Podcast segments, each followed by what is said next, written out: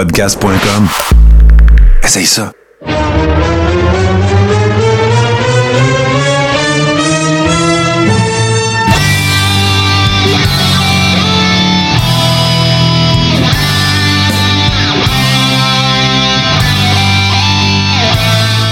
Le cœur saison 6, épisode 19. On n'était même pas sûr d'être en mesure d'être avec vous euh, ce soir, chers amis, parce que Twitch a émis un petit euh, communiqué à l'effet qu'ils avaient des problématiques euh, de connexion pour faire des lives. Mais là, on touche du bois ou de l'arborite ou whatever, du composite, parce que tout semble être rentré dans l'ordre. Et je suis très heureux de retrouver. Moi, je pars tout de suite cet épisode en vous mentionnant que j'ai manqué beaucoup de temps. Fait que je suis pas à jour sur SmackDown ni Raw de cette semaine ni Dynamite de la semaine passée.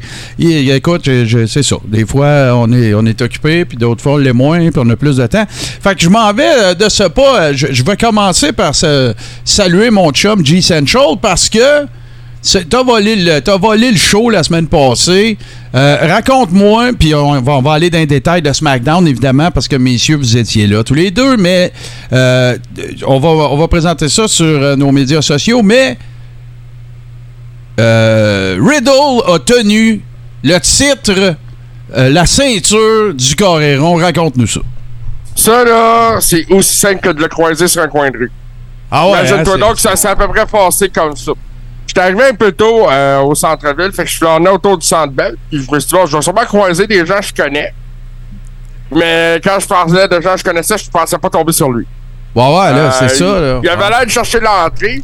Je m'en suis rendu compte parce que, bon, il y a une couple de personnes qui s'attruppaient autour de lui. Hmm. Euh, Riddle, un gars super sympathique qui a pas dit non à personne. Wow. qui a pris, qui a pris le temps pour tout le monde. Euh, J'ai pris un petit 15 secondes de son temps, le temps d'une photo. Euh, il, a, il a accepté de tenir la belle du Coréron. Très Puis moi, nice. ça a fait mon affaire. Très, très nice, très nice. Il était pas, euh, il était pas en train de faire du 420, là, hein? Non, non, il était pas. euh, je pense qu'il aurait fait ça de façon plus discrète. Ouais, ben oui, là, je te taquine. là. Mais, Mais c'est euh, vraiment il a cool. pas enlevé ses lunettes de soleil non plus. Non, non, non, mais c'est. Ouais, ouais, je comprends. Il a peut-être pas encore eu le temps de, de se mettre les gouttes des yeux des Four Horsemen, mais on parlera pas de ça tout de suite. hey, euh, Steve Sauvé, comment ça va, toi? Ça va bien, ça va, euh, ça va comme un gars qui a eu euh, une grosse dose de lutte. C'était le fun. Euh, J'étais Ouais. avec mon chum JC, on a, on a profité pour aller manger un bon souper à la cage au sport du Centre Bell. Bah, Euh, on a vu, j'ai vu plein de monde, j'ai salué du monde, des saluts Steve, j'en ai tellement entendu cette soirée-là. Puis, Mark, Yes. JC, faut que je vous compte de quoi? Ah ouais. dans l'entrée du Coréron. Au Centre Bell, euh, mon voisin d'à côté de moi, là, euh, que je connais pas, était là avec ses deux kids. Les ses kids avaient des masques, des, des affiches, ils ont acheté euh, de la merch, il n'y a rien qu'ils n'ont pas fait. Il connaît pas la AEW, pour lui, ça n'existe pas, là. Ah ouais, hein? Parce qu'à un moment donné, je commence à parler avec, puis je dis, êtes-vous un des, des gros connaisseurs de lutte, puis des choses de même. Puis il me dit, non, il dit, nous autres, euh, il enregistre la. De ce qu'il m'expliquait, dans le temps de l'école, il enregistre Raw, puis ses enfants l'écoutent dans la semaine par petits segments. OK. Puis euh, à un moment donné, il dit, tu sais, il dit, là, il dit, on aimait bien gros Chris Jericho, mais il dit, il lutte plus, puis tout. Puis là, je fais comme, qu'est-ce qu'il lutte plus? Là, là j'ai fait comme, ben, il est à la AEW. Là, lui, il connaît pas AEW. Fait que là, je me suis rendu compte que le casual fan, là, ça n'existe pas la AEW pour lui. wow, wow, wow, wow, wow. Là, tu parles de un, là. Tu sais, ça veut pas dire que. si Je comprends ce que tu essayes de dire, mais là, le casual fan, c'est pas tous les fans qui savent pas qu'elle existe. Peut-être pas toutes, mais si je tombe sur un, il Ouais. y en a Il y d'autres. en a d'autres, c'est ça. euh, Steve, Steve, moi je pense que ça va. euh, Il y a peut-être un manque de visibilité au niveau francophone, mais on sait que ça va changer à partir de Ben, ce soir. Voilà, Oui. exactement. C'est ça l'autre affaire, là. Tu sais, parce que bon, euh, on sait que Raw a une diffusion en français aussi, donc ça va chercher un public francophone euh, Ouais. qui l'écoutera peut-être pas aussi, autant en anglais, puis peut-être des enfants qui comprennent pas l'anglais euh, justement. euh, vont favoriser ça. Mais euh, la AEW, à partir de ce soir, c'est sur RDS en français. Effectivement, mais Non, il y a une affaire sûre. Il a- ben, excuse, je te coupe une seconde. Il y a une affaire qui est sûre, euh, Steve, c'est que je suis d'accord avec toi que le awareness de la AEW, il est bien plus bas que la, la I. Là. Ça, Ah, aucun, vraiment, vraiment. Aucun doute là-dessus. Là. Je veux pas. Je t'ostine pas Ben- t'ostiner. Je veux dire, parce que je fais juste attention de pas généraliser, mais je suis d'accord avec toi que, tu sais, je veux dire, des, des messieurs comme lui, tu sais, il y en a d'autres. Il y en a d'autres, c'est clair. Puis, tu sais, c'est vraiment ces fans-là que la WWE veulent conquérir. Parce que, hey, lui, là, il a acheté des t-shirts, il a acheté des ceintures en plastique à ses kids, il a acheté des billets. Tu sais, c'est- eux autres qui sont payants. Tu sais, c'est pas un gars comme moi qui a, il a pris un Pepsi dans la soirée puis il a regardé le show, là. Non, non, c'est sûr, c'est sûr. Ils veulent rien savoir de toi, Steve. Non, non, c'est clair. C'est clair qu'ils veulent rien savoir de moi. Ils m'ont même pas pris comme extra à SmackDown. ouais, c'est ça. Je, je vais te donner l'exemple du, du manque d'awareness de la AEW, peut-être euh, de notre côté de la frontière. Là. Euh, le show à Toronto, là, il sera pas au Scotiabank Place. là. Non. Il va être au Coca-Cola Coliseum, qui est un plus petit arena. Oh non, c'est ça. Mais ça, ça c'est de la bonne business, c'est correct. Ouais, c'est wise, c'est wise. Ah ouais, parce t'as mis avoir une plus petite salle pleine. C'est ça, exact, exactement. Mais, mais là, OK. Avant qu'on ait des actualités puis tout le kit, là, Contez-nous ça. Euh, D'ailleurs, j'en profite, euh, je, je- salue euh, Oh, Wawa Tata Wow, qui ça faisait un temps, il me semble qu'on n'a pas vu. Chaman de Laval qui nous salue. Euh, G- G-Central, Chris, ben oui, c'est toi. Puis Guillaume qui dit J'ai vu plusieurs stories sur Instagram de, de Riddle avec des fans. C'est cool de voir ça, effectivement. Tu sais, ça fait partie. À AI, là, je comprends là, que c'est partout pareil, puis que tu sais, c'est- la responsabilité des, workers, tu sais, de, de, de- de- d'être, d'être près de leurs fans. Puis tu sais, je veux dire, mais AI, là, je le sais que tu c'est pas, pas exigé, mais tu ça fait partie du protocole. là. Tu quand t'es autour de l'aréna, puis tout le kit, tu puis que t'as du monde qui veulent. euh, euh, tu il y, y en a eu des. Il y en a eu des aventures puis des histoires. Je sais pas si vous aviez déjà entendu parler de l'histoire de Scott Hall à un moment donné qui avait envoyé promener un père avec son petit gars parce qu'il voulait avoir une signature. Euh, tu sais, ça, c'est des affaires qui sont, sont, plus, euh, sont plus tolérées. Mais là, vous êtes allé manger à Cage au Sport, tout le kit. Comptez-moi votre veillée à SmackDown vendredi pause. Tu commences ça, mon JC? Ben, vas-y, Steve, vas-y. OK, ben, euh, on se rend justement à au Sport, on prend une bonne bouffe, on rentre euh, un petit peu d'avance. On a essayé là, euh, de voir. le- de- Moi, je, je fais tout le temps ça quand je joue dans un show de lutte. Là, je tâte la- l'ambiance, la, crowd, comment qu'elle est. Puis là, j'ai fait comme on va avoir du fun cet soir parce qu'il y a une ambiance de feu. Euh, SmackDown commence. euh, ben non, c'est- avant SmackDown, on a eu un dark match opposant euh, le. Nakamura. Ouais, Nakamura. Contre qui qui luttait, Nakamura? On- s'en calisse. C'est ça, C'est mais ça! C'est ça, c'était lui, puis euh, Nakamura a pris ça. En tout cas, on commence SmackDown. euh, moi, je, écoute, Martin, faut, faut que je t'indique de quoi. J'ai Jacob qui était avec moi. Jacob, c'est le, le fils d'un de mes couples d'amis. Jacob est un enfant différent. Jacob voue un culte incroyable à Zach Patterson parce que il- quand il est venu me voir lutter, Zach était là, puis Zach est le champion de la fédération. Donc pour lui, Zach Patterson est le gars le plus fort au monde. OK. Ronda Rousey commence sa promo. La police arrive pour l'arrêter. Qui qui personnifie un policier? Zach Patterson. Ah, ben là, là. j'ai un jeune de 12 ans avec moi là, que lui, il capote. Ben, j'ai dit que non, Zach Patterson n'était pas là, puis là, il vouait, là. Eh, Écoute, ça valait, juste ça, là, ça valait mon prix d'entrée qui me dit, t'es bien menteur, toi, il est là, Zach Patterson. Puis, non, Bon. ça, c'était vraiment drôle. Après ça, on a eu que Toxic Attraction qui ont battu Natalia puis euh, Sonia Deville. Toxic Attraction, c'est des filles d'NXT. Mhm. qui- Euh, Gigi Dolan, puis une autre, là. Oui. Le fameux tournoi de, pour les titres par équipe féminin. là. qui d'ailleurs ont pris la place euh, de comment qu'elle s'appelle là, la Lion là. euh, Ouais. Lion. Euh, puis écoute ça c'est confirmé à 100 millions de pourcents. Lion ne pouvait pas être à Montréal parce qu'elle n'est pas adéquatement vaccinée pour rentrer au pays par avion. Ah ben, je... Ben, tout comme les Ouzos qui ne pouvaient pas venir au Canada à, à cause des débats juridiques de Jay. Ouais. Hey, mais là là ça là ça va être un autre dossier les gars. On, on ouvre-tu ce dossier là tout de suite? c'est... Va Parce que, parce que j'ai fait une recherche, moi. Euh, quand les Housseaux, je me suis aperçu qu'ils n'étaient pas là, puis que là, finalement, c'est à cause des, de leurs antécédents judiciaires et tout ça, Je suis allé voir l'Angleterre pour rentrer là et tu dois avoir un casier judiciaire vierge et surtout ne pas être euh, sous sanction actuelle. Comme Jay Uso, lui, euh, il attend un procès là, pour conduite avec les facultés affaiblies. Ouais, ouais, ouais. Ce qui peut expliquer pourquoi qu'à date, ils ne sont pas sa carte à Cardiff. Ah ah! Ben oui, c'est sûr. S'ils si, peuvent pas avoir. euh, s'il faut qu'il y ait un dos. euh, faut, s'il faut que tu sois sans casier, euh, c'est Ben, sûr c'est que que là, ils vont essayer de débattre. que- mais c'est parce que lui, il n'est pas à ses premiers, premiers déboires. Ben non oui, puis surtout que s'il n'est pas encore sentencé de son procès, tu peux pas quitter le pays à ce Ben non, moment-là. c'est ça, là. Tu sais, parce que, ben, est-ce qu'ils vont essayer de. Est-ce qu'ils vont essayer de faire valoir le point, genre, que. Euh, vu qu'il n'a pas été sentencé, sauf que c'est pour ça que je disais tout à l'heure, tu sais, il, il me semble qu'il y a eu d'autres déboires avec la justice, lui, là. Ouais, il y en a eu d'autres. Puis là, je sais qu'au Canada, ils ne pouvaient pas rentrer. Puis je suis allé voir, c'est ça, l'immigration euh, en Angleterre. Et ça semble être encore plus sévère qu'au Canada. Donc, ça l'expliquerait pourquoi il n'y a pas de combat de championnat par équipe sur la carte à Cardiff. Bon, on verra. Ça va te changer, je je souhaite au gars, là. Mais à un moment donné, il faut que tu payes pour tes erreurs. Voilà. Après ça, premier gros pop de la soirée, Martin, euh, on a Roman Reigns qui est dans sa loge, puis euh, Sami Zayn va le retrouver. Sami commence à y parler. euh, c'était dur à entendre tellement que le pop était, était bon. Puis Sami, ce soir-là, a eu un chaîne incroyable parce que il est chez eux, le monde, c'est lui qui veut le voir. Euh, c'était vraiment le fun, hein, JC, ce bout-là avec Roman. Ben écoute, c'était vraiment excellent parce qu'il y avait le côté comique de la chose aussi où t'as Sammy qui bâche sur Jay Uso devant Roman Reigns. Puis là, Roman Reigns a l'air d'avoir besoin de Sammy parce qu'il est tout seul. Euh, donc, mais c'est ça, tu sais, fait qu'il faut qu'il fasse avec.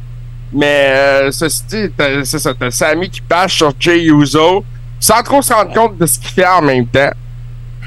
Puis, euh, mais c'est ça, oui, il y a eu un gros pop. Les segments backstage comme ça, euh, pour avoir été à plusieurs euh, événements télévisés de Raw de SmackDown au, au, au Centre Bell, euh, c'est toujours plus compliqué l'audio.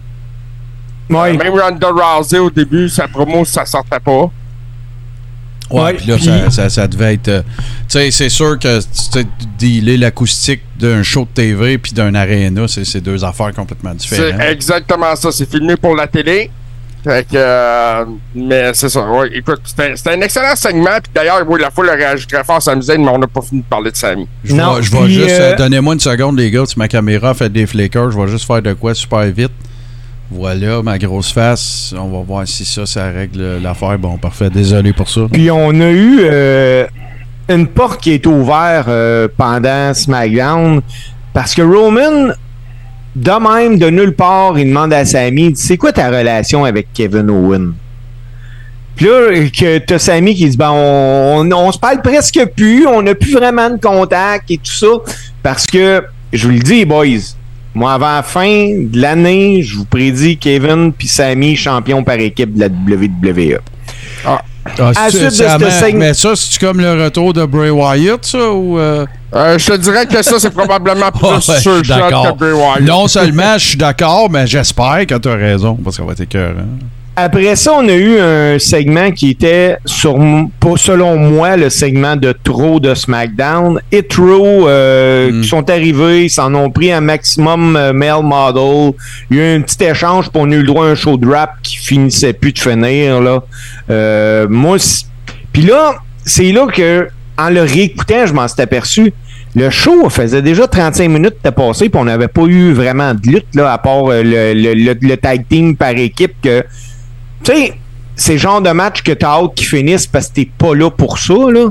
Puis, euh, non, ça, là, mais on a eu le combat sûrement de l'année à WWE après ça, qui était un five-way, euh, un five-way entre Sheamus, Sami Zayn, Happy Corbin, Madcap Moss puis Ricochet. Le gagnant avait euh, un combat de championnat à Clash of the at the Castle. Incroyable. Pour le championnat intercontinental. Ouais, c'est Ouais. ça pour la IC Belt, c'est ça, je me rappelle. Ouais, puis euh, écoute, 35 minutes de match. Euh, on pouvait même pas s'apercevoir qu'il s'en allait en pause publicitaire pendant le match, tellement que l'intensité euh, a jamais lâché. C'était fou, Samy. Le monde était en arrière de lui comme ça se peut pas. Euh, Écoute, mais après ces 35 minutes-là, là, là, tu sentais que la foule avait donné une grosse part d'énergie parce que ça a été comme un genre d'entraque, hein, genre JC. Tout le monde a fait du combat comme... de Liv Morgan? Euh, non, je te parle d'après... euh, Hey, t'écœureras pas ma belle Liv, OK? Non, non, ben, non, non, j'ai pas de problème avec la belle Liv.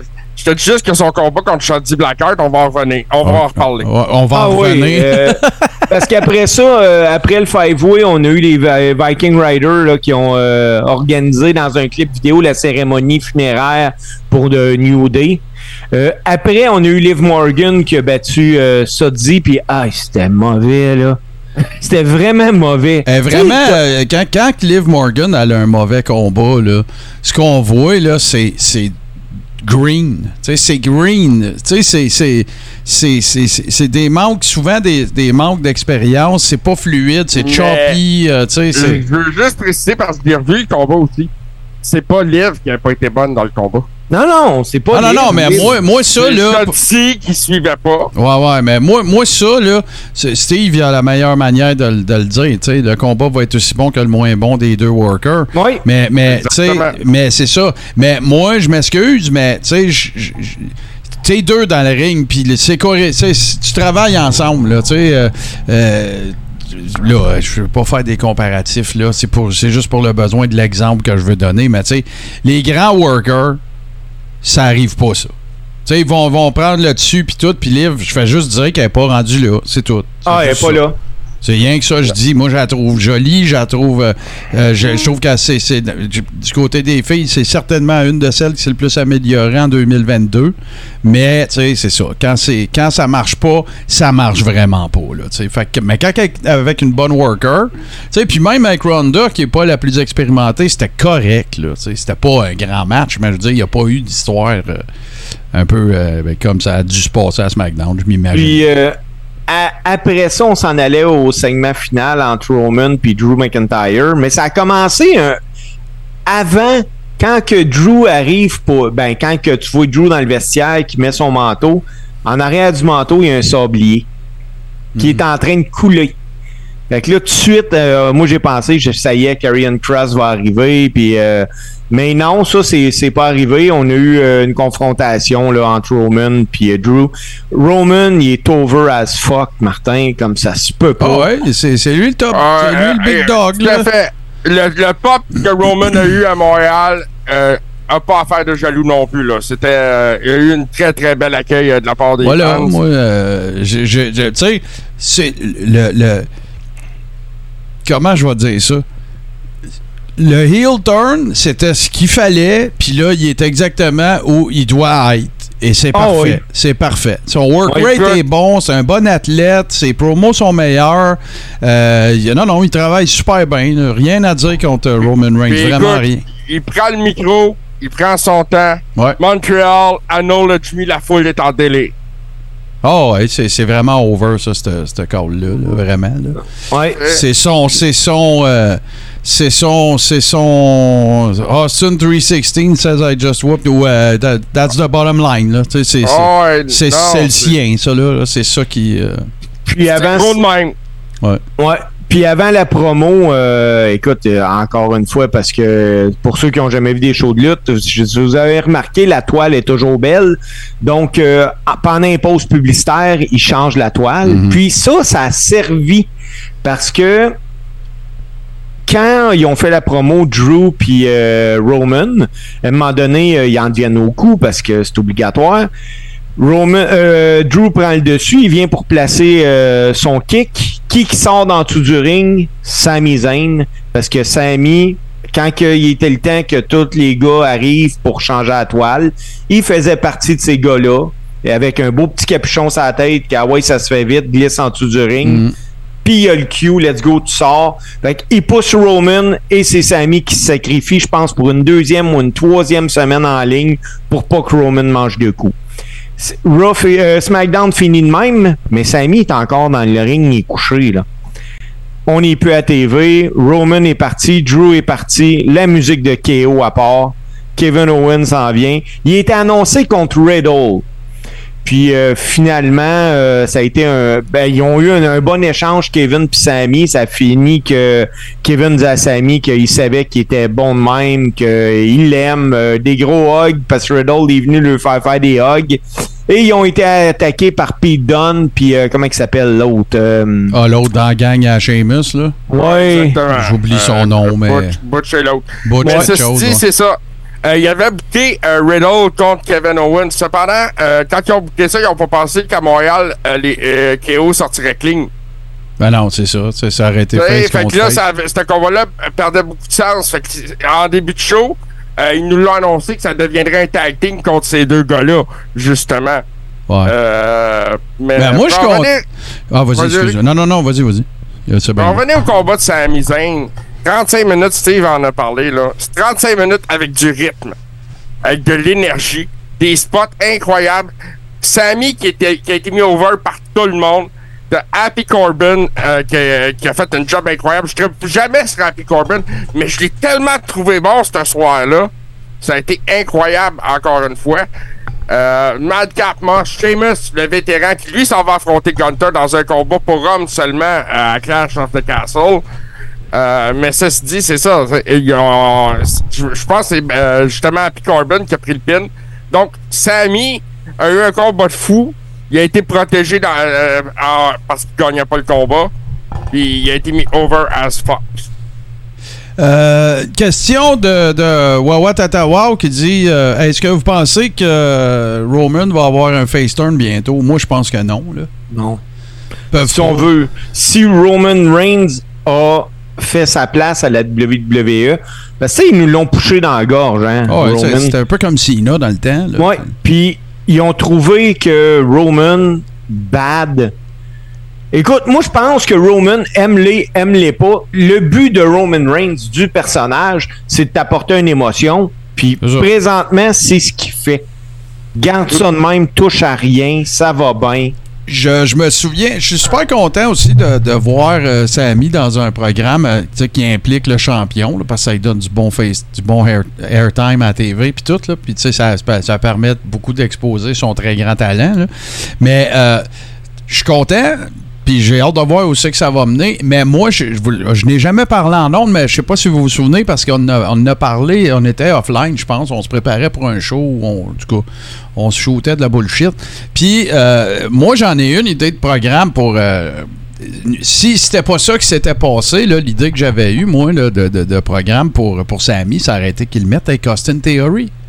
C'est tellement par. Tu sais, Mouthpiece, euh, Chicken Shit Heel avec lui, là, tu sais, qui fait de la. De la euh, tu sais, qui, dérange l'adversaire, puis tout le kit, il peut worker pareil, tu sais, fait qu'il pourrait avoir du tag team, des affaires comme ça. Puis, tu sais, le volet conspiration, puis toute la. Ah, c'est quand on parlait de son passage à Stone Cold. Ouais, Puis- exactement. puis, on euh, podcast. Ouais, ouais, c'est ça. Puis, tu sais, moi, je le vois tellement avec Theory, là, je, je sais pas pourquoi, là, me semble la chimie, elle serait vraiment fucking naturelle. Mais- mais, mais là, il était avec Roman, tu sais, il touche à rien, là. Mais, tu sais, Non, éventuellement, moi, je le c'est mettrais là, là. C'est là, je le verrais, là, tu sais. Puis là, ben, la Austin Theory, Conspiracy Theory, euh, tu sais, tout marche, là. Tu peux faire plein, Ah, plein, plein d'affaires. ça. génial, cette idée-là. C'est Il y a- génial. il y a- ça. c'est- ça, ça connecte à tous les points de vue, là, tu sais. Puis Theory, c'est un bon worker, il n'y a aucun doute là-dessus. Mais Sami Zayn, là, c'est- la boîte de Pandore au-dessus de- du Bloodline en ce moment. Ouais, ouais, c'est ça. Ton scellé pas de là, là, il est à la meilleure place qu'il peut pas être. Mais euh, le segment euh, hors show de SmackDown a été publié aujourd'hui par la WWE sur leur compte TikTok, où on voit la réconciliation de Kevin Owens et Sami Zayn. Donc là, eux autres, ils le mettent sur Internet. Ouais. Fait que là, c'est sûr que ça va aller de l'avant parce que naturellement, Kevin Owens, ce qu'il dit là-dedans, c'est que t'es trop bon pour être la bitch de Roman Reigns. Ah, ben là, il pourrait runner un programme avec les Usos, là, tu sais, voilà. Parce que Ben moi, je Roman, pense euh, que c'est là que ça s'en va. Roman, il est pas, tu sais, il a pas d'affaire à avoir une fiode avec Sammy, là, rien contre Sammy, mais tu sais, là, si tu veux, tu sais, f- tu veux remplir un arena, tu sais, tu pourrais peut-être faire un, un- un house show Sammy Roman, mais tu sais, Roman il est supposé de le détruire en cinq minutes, Sammy, là, tu sais, c'est, c'est- c'est- c'est- le gars qui va faire. Moi, c'est le même, je le vois. Ça veut pas dire que je pense pas un bon worker. Mais tu sais, c'est- Sami, c'est le gars qui va faire gagner le gars qui est pas supposé gagner. Mais c'est pas le gars qui va donner un, un- un- tu sais, un gros match. Ben, c'est ce qui en fait un excellent worker. Voilà, exactement. Ben, moi, je pense que Sami Zayn et le, Do- et le Dolph Ziggler des années à peu près 2012-2013, quand Ziggler, tout le monde voulait travailler avec parce qu'il bumpait pour tout le monde. Ouais. Tout le monde paraissait bien quand il travaillait avec Ah non, pour ce qui est de bumper, je pense que Sami est moins athlétique que Ziegler, là, mais tu sais, je- peux voir le- le- je peux voir l'analogie, là, je peux voir la comparaison, mais Ouais, ben c'est ça, mais il y a, y le a comic pas- relief autour de Sami Zayn Ouais, qui ça. est très intéressant. c'est ça. Tu sais, Ziegler, c'est plus un worker de worker là, que Sami, sauf que Sami, ben, il torche Ziegler sur le mic, même pas proche, là, fait Ah oui. Puis là, ce qui était intéressant aussi, c'est que la WWE était à Toronto, à Québec, à, à Kingston, euh, à Ottawa. Parce qu'à Ottawa, euh, le show a fini que Theory a mangé un stunner de Kevin Owen. Puis à Kingston également, ils ont, euh, c'est- il était là KO et ça finit aussi de même que Theory mangeait un, un stunner. Puis tu vois, lundi, Kevin Owen travaillait clean à Raw. Ah non, ouais, mais là, il était chez eux, tu sais, c'est un peu normal, là, c'est clair. Ouais, et puis écoute, on va en parler Même de s'il ça avait pas voulu, même s'il avait pas voulu, tu sais, être face, c'est- c'était pas le choix. là. C'est comme, euh, c'est comme les Rougeaux quand ils bouquaient aux States puis ils citent, là, tu sais, euh, tu peux pas, Ouais. mettre, tu peux pas mettre Euh, les Rougeaux heel. là. Parlons-en de Monday Night Raw, parlons-en de Kevin Owens qui a répondu au Open Challenge de Chad Gable, qui est un gars que je vous dis depuis quelques, semaines qui est très intéressant à regarder aller. C'est le, Euh, avec Brock, c'est le plus amélioré cette année, je trouve. Et puis, euh, son, il a fait un- un- une bonne promo de début pour l'Open Challenge. Là, t'as le prize fighter Kevin Owens qui répond à ça, puis ça, ça a donné un excellent combat. Ouais, là, c'est sûr qu'avec KO, tu tombes pas. Moi, je peux pas commenter, je l'ai pas vu. Je vais tout me rattraper là-dessus probablement demain, là, mais. Euh, puis, va- tu vas dire, il est un peu tard, tu pourras pas en parler dans le Coréon. Non, non, c'est parce que j'aime ça, la Tu lutte. vas là. pouvoir l'admirer. Ah non, Ouais, c'est ça. écoute, regarde le, le Five Weight SmackDown. 35 minutes de. de Ah de ouais, c'est sûr, je vais regarder ça. jure. Faut que je regarde Raw, SmackDown, puis Dynamite. Puis je vais, je vais être en arrière de deux Dynamite, en fait. Fait que. Ben de la lutte. Ben de la lutte. Puis là, tu- ben, OK, chacun votre tour. Je commence avec toi, JC, euh, sur 10, votre expérience. Puis là, je parle pas du show de TV. Votre expérience d'aller à SmackDown, puis tout sur 10, ton score, c'est quoi? Écoute, mon score c'est 9.5, puis le point 5 c'est parce que le gars en arrière de moi il m'a renversé sa bière dans le dos. Ah ben, tabaslac. C'est Non, non, ça c'est drôle, là. C'est vraiment drôle. là, parce que c'est pas pendant drôle, le show, man. Non, non, c'est que, en tabarnak.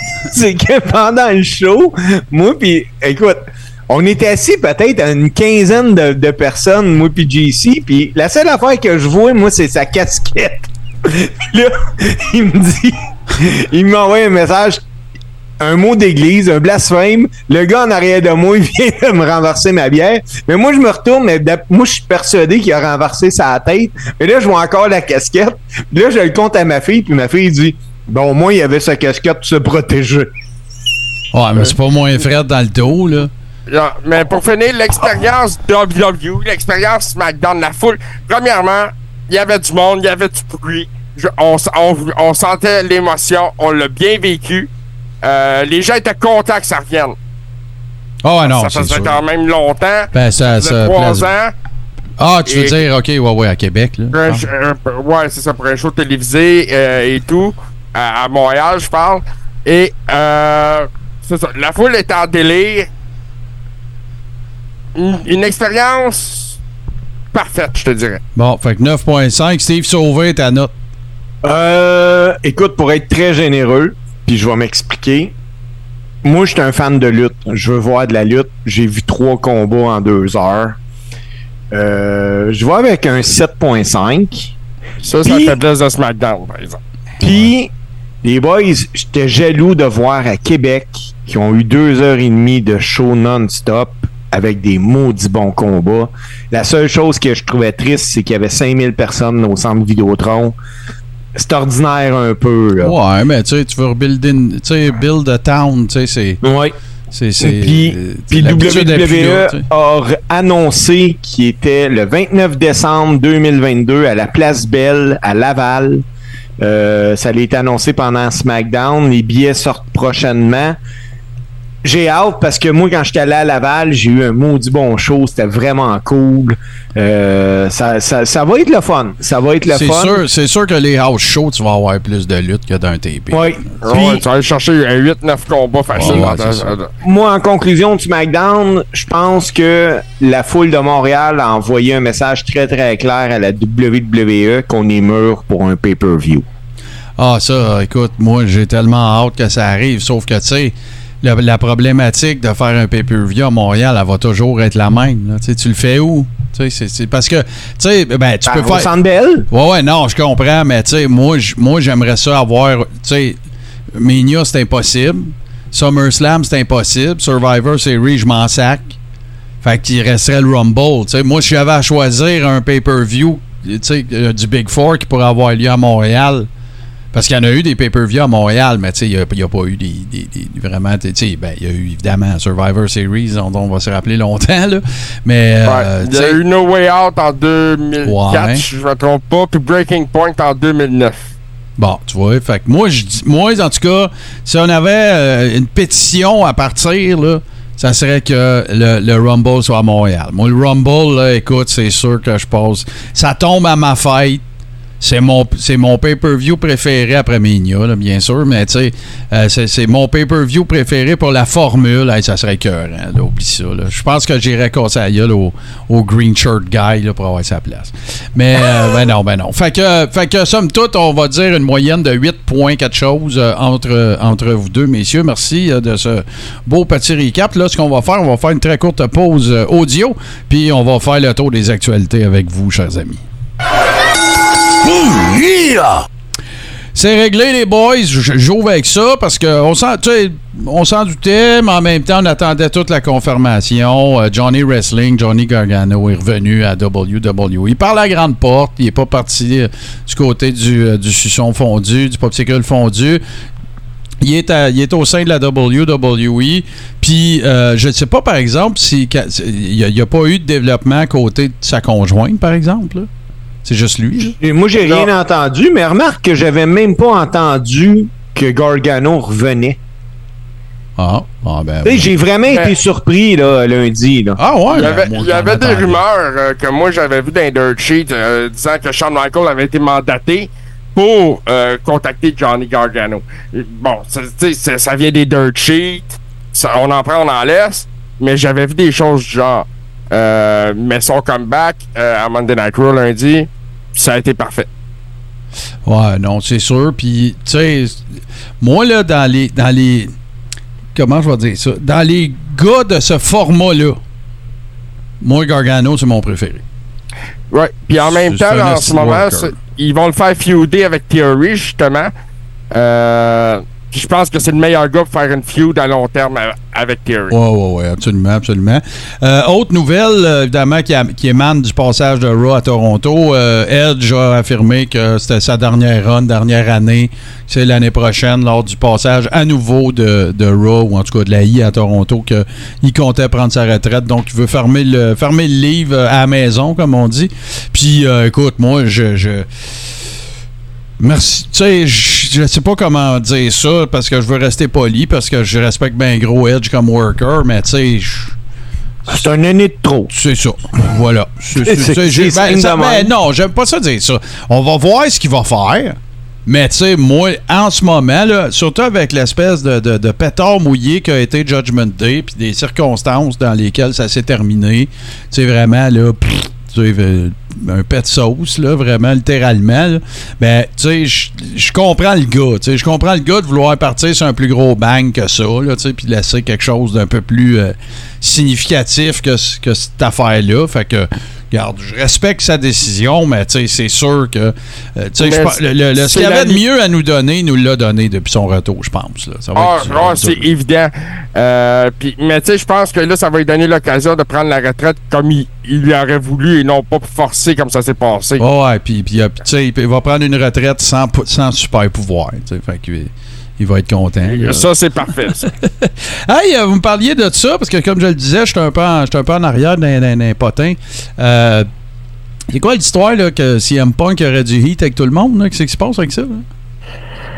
c'est pas clair.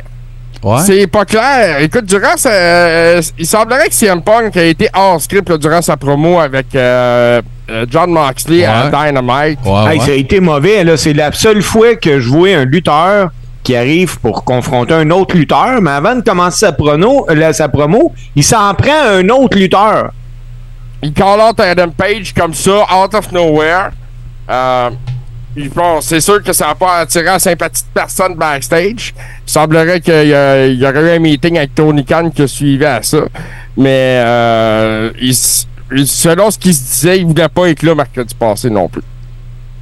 En, plus, bon, fait que, tu sais, euh, quand que.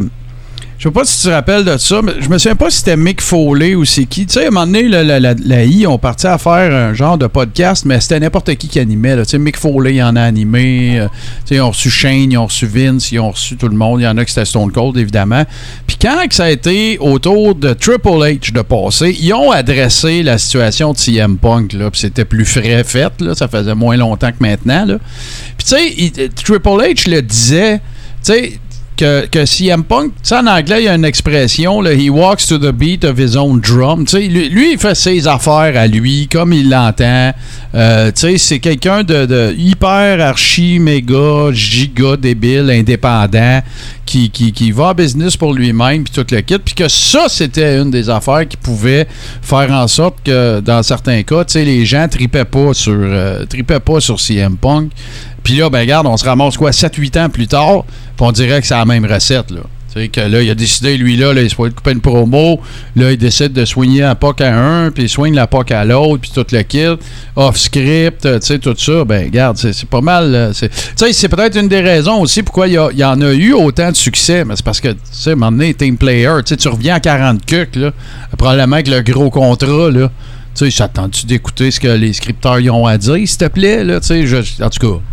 Surtout, en- là, tu sais, peut-être un peu intense, il revient d'une blessure, euh, tu sais, tout le kit. En tout cas, je sais pas ce que vous en pensez, vous autres, là, mais- Mais euh, c'est ça, puis il, est- il il est assez dans le high spot, là. Tu sais, il va être dans le main event à All Out. euh, sais, puis il, se serait déclenché de la heat backstage là, à cause de son à comportement. cause de cette affaire-là. Puis Page, il est dans le Boys Club à côté, là, parce qu'il était avec la, la, la gang qui est arrivée en premier aussi. Là. Il est arrivé avec euh, les Young Bucks, puis Omega, puis euh, Chris, puis toute la patente. Là, fait que- Ben, moi, ce que je pense, par exemple, c'est que Punk devait avoir besoin d'un certain roulement financier qui rentre, là, parce qu'à un moment donné, quand ça aille plus, il fait juste en sortir. ouais, mais Euh, il a fait là, il a à lutter, mais tu sais, jusqu'à quel point que ça y tente? Ben, moi, je pense Euh, que ça y tente. Moi, c'est pas, moi j'ai pas de doute sur le fait que ça y tente. C'est juste, faut que ça, ça y tente à sa façon. C'est ça. Tu sais, ça, ça fait une. Depuis, depuis son comeback qui me gosse, que ça me fatigue CM Punk. Puis ça fait un bout que je me demande pourquoi. Là, ben, tu sais, plus le temps passe, plus que je m'en rends compte. En 2014, c'est le gars qui était pas satisfait de la décision de son employeur. Il a décidé de rentrer chez eux, de pas respecter ses obligations. Ça, c'est ce qu'il a fait. Ouais, mais il y avait d'autres affaires aussi, là, JC. par Il y a d'autres affaires, mais c'est Ah, c'est quand même ça qu'il a fait. Le médical, là, tu sais, euh, les, les docteurs, lui, ils prétendaient que, tu sais, il avait pas eu le bon diagnostic sur certaines affaires. Il y avait une Ça, c'est fort Il y avait une staff infection, puis il a travaillé pareil, puis tu sais, il y avait quand même, tu sais, il y a- il y, a une couple d'affaires qui ont été démontrées qu'il avait raison, là, tu sais. Mais, tu sais, c'était peut-être pas la, façon optimale de gérer ça, de pogner sa balle puis s'en aller chez eux. Ça, Mais c'est ça. Puis, euh, comme tu dis, c'est le genre de gars qui est tout le temps en business pour lui-même. Euh, puis là, ben, je trouve que ça regarde pas bien dans la mesure de All Out en ce moment. Là. Ben, garde, ici, moi, moi, moi, moi, fait un, un aparté là, basé sur bien des affaires que j'ai entendues puis que j'ai écoutées. Puis toi ici, t'as déjà entendu ça. Puis Steve aussi, là. Tu sais, ils disent que pour être un top player, là, comme worker dans les grosses fêtes, puis tout, là, faut que tu sois un peu un chien sale, trou de cul. Euh, Stone Cold, il était reconnu, là, pour que quand ça faisait pas son affaire, il te l'envoyait pas par fax non plus, que ça soit des idées de script ou, des affaires comme ça. Moi, ça, j'ai pas de problème avec ça, tant que le gars met des fessiers aux 18 pouces, là? Là, CM Punk, il est pas encore rendu à pas vendre, OK? Tu sais, euh, Ça, je suis d'accord. ça, bon. Sauf que moi, parlons quand même. Il y a des affaires qu'on sait pas. Tu sais, on sait pas comment Tony Khan est allé le chercher. On sait pas c'est quoi son contrat, tout. Sauf que, tu sais, pour moi, c'est clair. Puis il l'a déjà dit dans des promos. Puis je suis très conscient qu'une promo, c'est pas la vraie vie, là. Mais, tu sais, je sentais que ça s'inscrivait dans une démarche pour lui de dire je veux revenir parce que j'aime ça, lutter. Je suis un worker, tout le kit. Mais, tu sais, il y a- il y, a toujours eu la notion de, euh, tra- tu sais, faire euh, transférer mes connaissances aux plus jeunes. euh, tu sais, puis garde, son premier match a été Darby Allen. Tu sais, ça s'inscrivait dans, sa dans ce- le sens de cette démarche-là. Sa première défaite contre MJF. Voilà, mais t'arrives, t'arrives un peu plus tard, quoi, à un an, peut-être un peu moins que ça de son retour. Puis là, ben, tu sais, déjà, tu en business pour toi-même. Déjà, tu vas t'attirer du hit par ceux que tu as dit que tu voulais aider. Tout. Tu sais, C'est ça, moi, qui m'énerve de CM Punk, parce que je me suis jamais attendu à ce que CM Punk, après son retour, soit encore le worker qui était dans le temps. Jamais. Mais tu sais, tu te dis, c'est un bon gars à voir dans le locker. Tu sais, il s'est passé bien... Tu sais, il a coulé de l'eau sous les ponts en masse, puis tout. Puis là, regarde, tu te ramasses avec une affaire de même. Moi, je trouve ça poche. Ah, c'est poche, mais en même temps, ça fait partie du mythe CM Punk. Ouais, ben c'est ça. Tu sais, euh, tu sais, justement, là, euh, walks to the beat of his own drum, puis tu sais, c'est ça. Tu sais, un peu, un peu rebelle, un peu euh, en marge, un peu, tu sais, straight edge, tu sais, toutes ces affaires-là. Tu sais, dans deux, trois ans, on va s'en sacrer de ça, ces épisodes-là, peut-être. Mais tu sais, c'est ça. Tu sais, ça revient tout le temps à ça. Ça fait toujours partie un peu de la conversation avec CM Punk. Je parle pas dans le ring, là, je parle backstage. Hey, puis euh, les boys, pendant qu'on est euh, AEW, puis une autre affaire que je trouve poche, là, l'angle MGF, là, il Ouais. arrive quoi? Ouais, il en parle plus, on le voit plus. Euh, Il y a une rumeur qui dit que ça va être lui qui va arriver dans le match Moxley puis Punk à soir. Et là, à un moment donné, tu me le ramènes-tu? T'es-tu, t'es- y a-tu de la hate avec lui que t'en veux plus? Qu'est-ce que tu fais? Moi, tu sais qu'est-ce que je pense? Je pense qu'il a été surexposé pendant un bout, puis c'est pas une mauvaise affaire qu'est-ce qu'ils font. Peut-être. Ah, tu sais, avec Wardlow puis tout le kit, là, je pense que, tu sais, Wardlow, CM Punk après ça, tu sais, il y a eu bien des feuds majeurs, puis tout. Tu sais, c'est mon- c'est vraiment mon ressenti. J'ai pas d'argumentaire scientifique à donner à propos de ça. Mais ça me donne un peu l'impression que, tu sais, c'est ça. On, on cool off un peu parce qu'il a été hyper exposé pendant longtemps, puis c'est des promos de 20 minutes. Puis, là, là c'est peut-être pas une mauvaise affaire, qu'ils reviennent avec un gros pop ou face turn, je sais pas. Si tu veux qu'ils reviennent en face, sais, faut que tu faut que tu cool off le moteur un petit peu là, tu fais pas euh, tu peux pas faire rouler la machine pendant 12 mois collé puis après ça. Fait que tu sais, je sais pas mais mon feeling c'est ça parce que moi c'est ça que j'aurais fait honnêtement là. Sais, c'est pas une mauvaise affaire là, de faire que, que, que le gars se fasse oublier un petit peu puis que tu sais comme je te dis, tu cool off un peu là, tu sais euh, rentre, euh, rentre le cheval dans l'écurie un peu, puis euh, tu sais, fallait se reposer un peu parce que, écoute, MJF, moi, en tout cas, côté. Côté gestion, médias sociaux, images, euh, persona, tout ça, MJF en ce moment, c'est le meilleur sur la planète Terre. Il y a personne qui y touche. Et de loin, là. Ah ouais, ouais, il est, il est- il est phénoménal. Rien à dire sur son, son work rate dans le ring. Le gars n'a pas peur de bumper, pas peur de bleeder, pas peur de garde là. Mais là, tu sais, c- comment que les affaires se déroulent en ce moment, puis tout, là, moi, je suis pas en désaccord avec comment ils sont en train de le booker. Mais faut pas qu'il attende un autre mois, là. Ça, je te le dis. Hey, là, faut que tu me l'amènes au minimum. Faut que tu prononces son nom. Oh, ouais, c'est ça. Mais regarde. euh, Puis, tu sais, il y a peut-être des affaires qu'on sait pas aussi, là. mais Malgré Tu sais, ça. la hate entre lui et Tony Khan, là, euh, tu sais, il essaye de te vendre ça. Ah, non, c'est, c'est, c'est Word. Pour le euh, show, là, ouais, ouais. Tu sais, moi, je suis pas sûr, là. C'est pas. Ils sont mieux de nous le ramener. Ah, ben oui, ça, c'est sûr. Tony Khan, tu peux dire, il va pas avoir des défauts comme tout le monde, mais c'est pas un cave, là. Il sait bien que c'est son pain puis son beurre MJF à long terme, là. Euh, ouais, euh, je, je déteste pas non plus, euh, j'haïs pas ce qui se passe avec Wardlow non plus, là. J'aime ça qu'il j'aime ça qu'il book huge, puis j'aime ça qu'il book, euh, vraiment, monstrueux, puis trois, quatre gars dans le ring, puis tout. Il joue bien son rôle, il, fait bien. MJF a contribué à ça. Ben oui, exactement. Fait que, tu sais, Je pense qu'il l'a quasiment buried. Ouais, ouais, ouais, ouais. Écoute, euh, c'est clair, c'est clair. Fait, oh, à tes souhaits. Ta boîte, ça, c'était vraiment weird. Tu sais, après ton éternuement, t'as carrément disparu de- dans l'écran. Eh, hein? Mais non, non, non, je suis d'accord avec toi. Hey, euh, je, continue, on change pas mal de sujets. Euh, tu sais, on parlait, tu sais, la, la- la business de la lutte, ça va vite, hein? On parlait l'autre fois, euh, on jasait qu'on avait trouvé très hot Jeff Jarrett dans son segment WWE. Euh, le lendemain, il était à, à Starcast pour le, le- le prétendu dernier match de Ric Flair. Et là, ben écoute, tu sais, ça, ça fait partie de la game, hein? Tu ramènes tes chums, tu ramènes ton boys club. Lui, il était vice-président exécutif pour la gestion des événements. Euh, tu sais, booking live ouais. live events, c'est ça. Booking des arénas, euh, tu sais, toutes ces affaires-là, logistique, machin, là. Puis, euh, ben, ils ont ramené euh, Road Dogg, évidemment, qui est un grand chum à Triple H, puis évidemment de DX, puis de tout ce que tu voudras. Et, ben, ça a fait en sorte que Jeff Jarrett, là, là, il y a des nouvelles qui ont titré Jeff Jarrett quitte la I. Il y en a d'autres que, tu me regardes, c'est pas compliqué. Ils ont ramené Road Dogg, ils ont laissé aller Jeff Jarrett, là. C'est pas Ben dur, oui. C'est ça, puis c'est tout, là. Euh, Fiez-vous pas, c'est moi, je Comment tu titrerais ben, ça de ça la veut manière pas dire que tu ça a été fait en mauvais termes, là. Non, non, non, non, non, non. Puis Jeff Jarrett, il est de très, très bonne famille. Inquiétez-vous pas pour Double J. euh, ça devrait bien aller. Puis son hypothèque devrait se payer. Euh, écoute, là, ça, ça, ça, ça.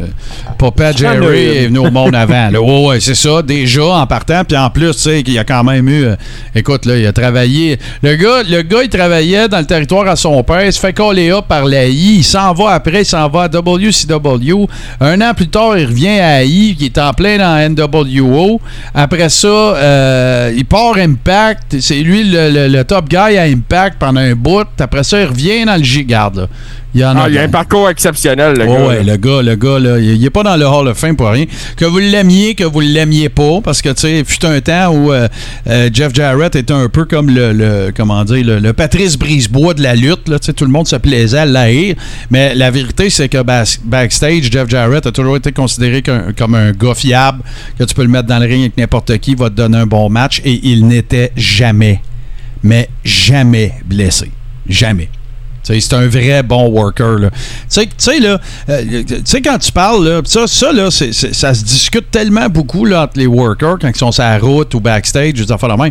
Tu sais, ton finisher, là, tu sais, Hulk Hogan, il est. Pourquoi vous pensez? C'est à cause du big leg drop là, qui tombait sur son coccyx puis sa colonne pendant 30 ans, là, Chris, à tous les soirs. Tu sais, ben Jeff Jarrett, il a- dans son moveset, il n'y avait pas de move pour se démolir le corps, tu comprends-tu? Tu sais, ça, c'est des vrais workers, là. Tu sais, euh, c'est comme, euh, comme euh, Kevin Nash qui dit tout le temps de... euh, euh, Stan Stasiak, tu sais, c'était le hard punch, son finisher. Tu seras jamais blessé, man. Tu sais, je veux dire, tu sais, regarde euh, Scott Steiner qui faisait le Frankensteiner. Tu ça, c'est un mot. Même, euh, même Stone Cold, même affaire, tu sais, qui tombait ses fesses euh, à toutes les fois. Tu sais, fait que Jeff Jarrett, all around, c'est un bon worker, pas mauvais sur le mic. Euh, Puis écoute, c'est un gars qui est venu au monde dans la, dans la lutte, là. C'est un, c'est un gars de, de, de deuxième génération. Puis même, c'est c'est Bonac, sa grand-mère était. Sa grand-mère était promotrice de lutte, là. Fait que tu voyais le genre. Fait que là, j'ai hâte de. Tu sais, puis Road Dogg a été dans beaucoup de rôles, là. Il a été au créatif, il a été dans des postes plus administratifs, il a fait plein, plein d'affaires. C'était à prévoir, là. C'était un peu écrit sur le mur avec, euh, avec le retour Ah euh, oui, de le gars, il ramène ses chums, c'est correct aussi. Ben ouais, là. ça fait partie de la game, là. tu sais, Il- y a Road Dogg qui, qui a signé, mais il y en a d'autres aussi qui ont signé que Ouais. je veux pas passer sous Ben, silence. vas-y. Tout Pointo a signé à la AEW. Je sais Yes. pas si c'est un contrat de combien de temps, parce que les autres, leur premier contrat d'entrée là-bas, c'était un contrat d'un an. Euh, nos deux Québécois, là, Parker, puis euh, maintenant, c'est Ménard qui se fait appeler. euh, Ouais. Ben, Matt Menard. Matt Ménard. Puis euh, Ménard est blessé. Lui, il fait les euh, commentaires à Dark en attendant euh, Ok, sa ah, blessure. nice, il est bon. Il est bon. Il, est- il est bon, man. Ce gars-là, tu lui donnes un micro, là. Il, il fait des miracles avec ça. Puis non, je trouve ça le fun d'en, d'en parler parce que, tu sais, c'est des petits gars de chez nous, là. Ah ouais. Puis tout ça grâce à Kevin Owens. Ben oui, c'est Kevin qui, a callé Jericho pour dire Hey, y a-tu quelque chose que tu peux faire pour mes chums? Parce que là, ils viennent de se faire releaser. Puis, euh, tu sais, non, cha- chapeau au gars parce que, tu sais, même si Kevin fait les, appels et tout ça, il y avait un contrat d'un an, la AEW, si- s'il avait pas été content, il, les aurait laissés aller, là. Mais non, une extension de contrat, surtout quand tu vois que le banc devient de plus en plus gros à la AEW, euh, c'est le fun quand il te re-signe, là. Non, non, c'est. tu sais, ben là, je vais faire un, un, un segue avec ça parce que tu m'en parlais offline, je n'étais pas au courant, je sais pas à quel Fed tu vas nous dire ça. Mais tu sais, là, Sami Zayn, ça va bien, KO, ça va bien, euh, les t- 2.0, ça va super bien, tout ça. Euh, Puis là, ben écoute, euh, Speedball Bailey, Will of Spray, je garde. Ça a eu lieu, Martin, ça Ah, avait ça a lieu eu samedi lieu? passé. Ah, oui, ben oui. C'était la Revolution Pro Wrestling. C'était un show qui avait lieu samedi passé euh, du côté de London, en Angleterre, à Londres, dans le fond. Euh, Will Ospreay a pris le match. C'était, attends un peu, j'ai, je l'ai dans mes notes. Ce match-là était pour le Rev Pro Undisputed British Heavyweight Championship. Euh, ce que j'ai comme euh, note de ça, c'est que si un match de lutte, tu donnes 5 étoiles maximum, celui-là, faut que tu en donnes 6. Ben, il y en a eu des 6 étoiles, là, je pense. Oui, mais euh, c'était tout un match contre, de lutte. Okada contre, euh, contre euh, Kenny Omega à Wrestle Kingdom, je me souviens plus, 2016, là, je pense, qu'il y avait eu le premier, parce qu'ils en ont fait deux, puis les deux ont eu 6 étoiles. C'est complètement, complètement ridicule. là. Moi, je regardais ça euh, offline, là, en différé, là, tu sais, c'est un pay-per-view genre de 8 heures, là, Wrestle Kingdom, c'est complètement cinglé, là. Tu sais, puis c'est tout le temps, c'est toujours à, c'est au Tokyo Dome, je pense, ou... euh, je me souviens plus, le, je pense que c'est ça, Tokyo Dome. En tout cas, c'est toujours la même place. C'est une place qui rentre euh, 395 milliards de personnes, genre.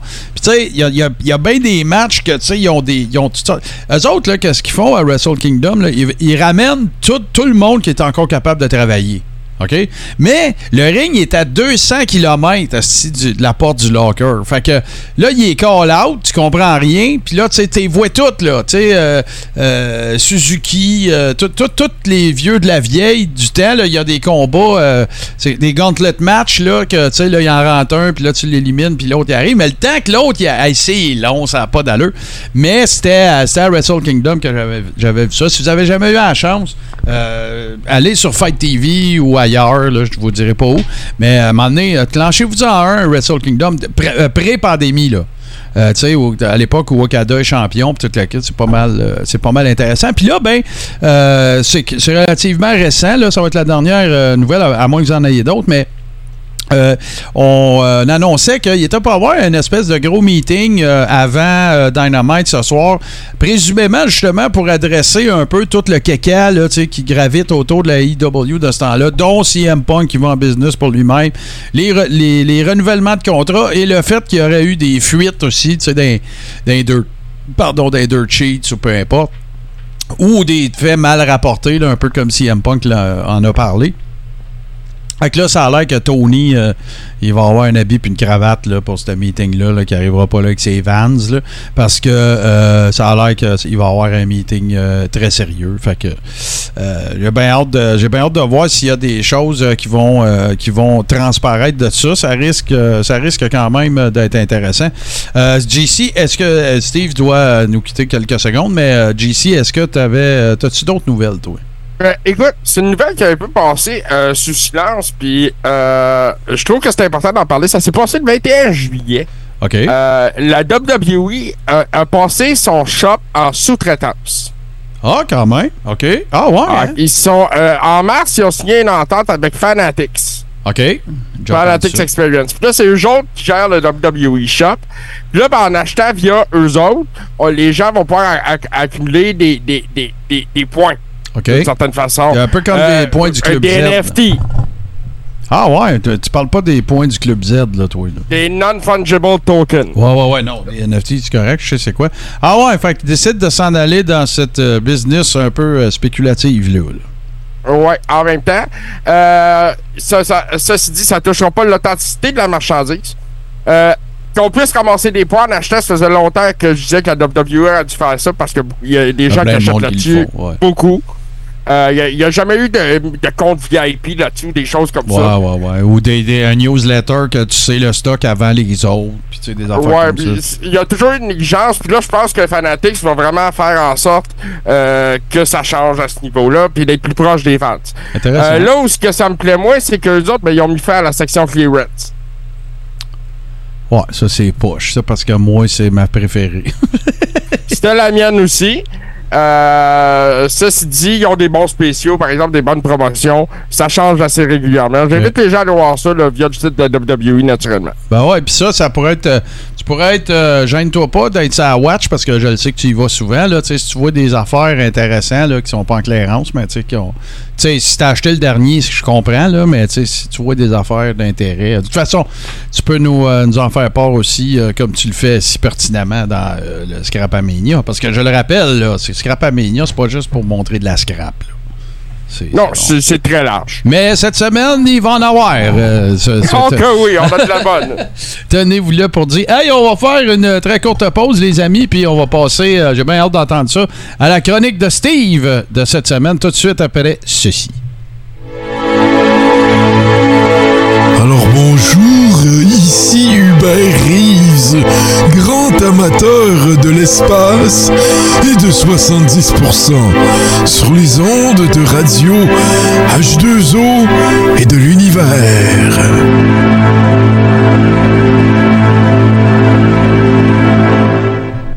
What you do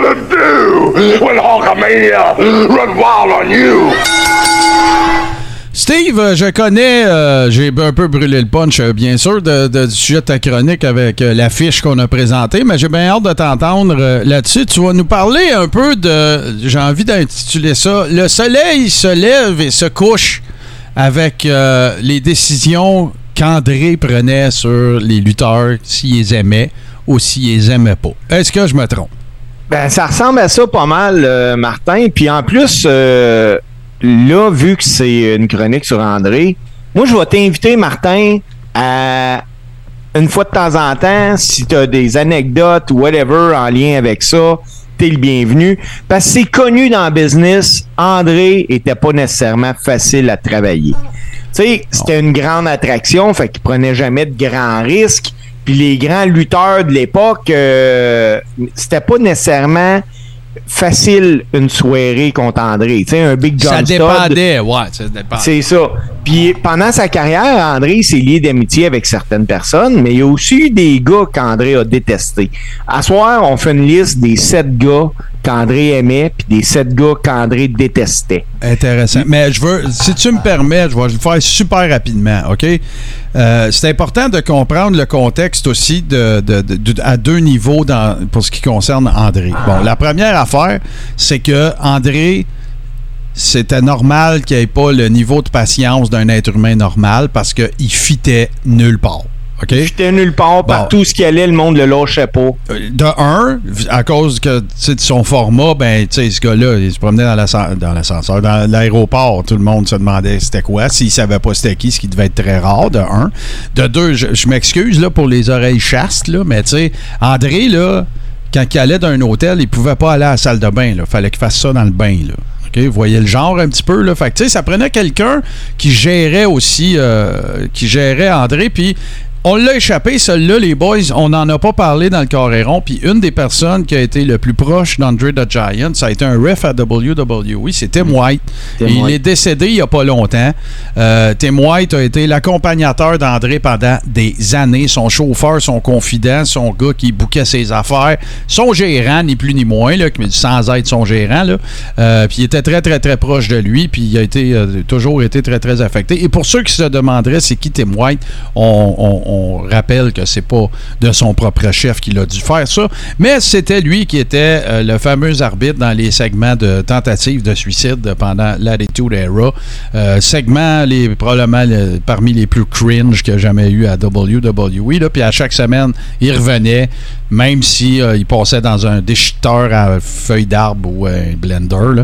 Fait que, que c'est ça, c'est une mission qu'on a faite. Puis quand, quand j'ai su le sujet de ta chronique, je voulais m'assurer de faire ça. Fait que ça, c'est la première affaire. La deuxième affaire, André, il était en France, il a été découvert par Frank Valois, il s'est emmené à Montréal. Après ça, il a été découvert par à peu près tous les promoteurs, les promoteurs sur Terre. Et c'est là que Vince McMahon, senior, a pris en charge euh, sa carrière et qui lui a fait comprendre faut pas que tu sois dans un territoire, André, faut que tu sois dans tous les territoires. Et c'est lui qui est devenu son booker. Fait que c'est ce qui faisait en sorte que tu tu pouvais avoir André à World Class euh, une, semaine ou deux semaines, puis après ça, il s'en allait dans le territoire mid, euh, Midwest de Bill Watts. Après ça, il pouvait aller euh, chez Crockett. Ben, Crockett, je pense qu'il n'allait pas souvent. À AEW, peu importe. Il bouquait André comme ça un peu partout. Pourquoi? Très simple raison. Tu bouquais André, t'avais une salle pleine. Fin. Plus d'autres questions, plus de rien d'autre à ajouter.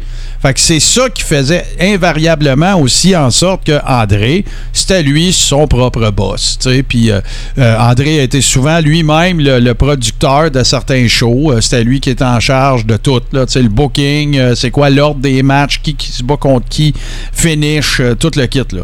Fait que André the Giant, c'était pas juste une, une attraction, c'était un monument dans le monde de la lutte là, pour des raisons évidentes. Fait que ça explique un peu aussi pourquoi que si André disait ce gars-là, je l'aime pas, ben ok, c'est correct André, on va s'organiser avec ça. Voilà, c'était Ouais. la petite mise au point que je voulais faire.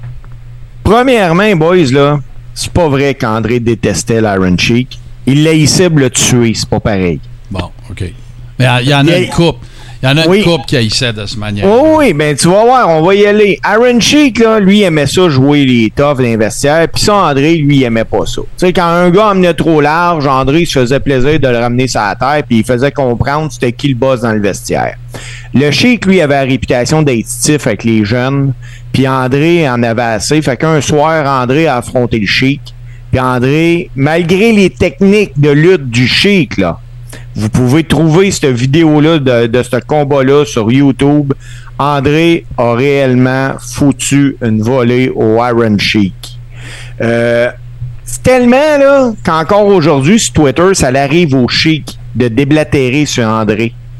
André l'avait solidement planté, puis le Sheik après ça, il a compris que on est, on est smooth dans le ring, ça donne rien de stiffé les jeunes.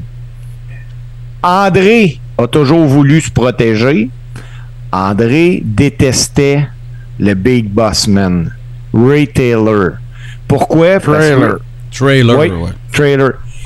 Du haut de ses 6 pieds 6, 325 livres, Bossman euh, était imposant.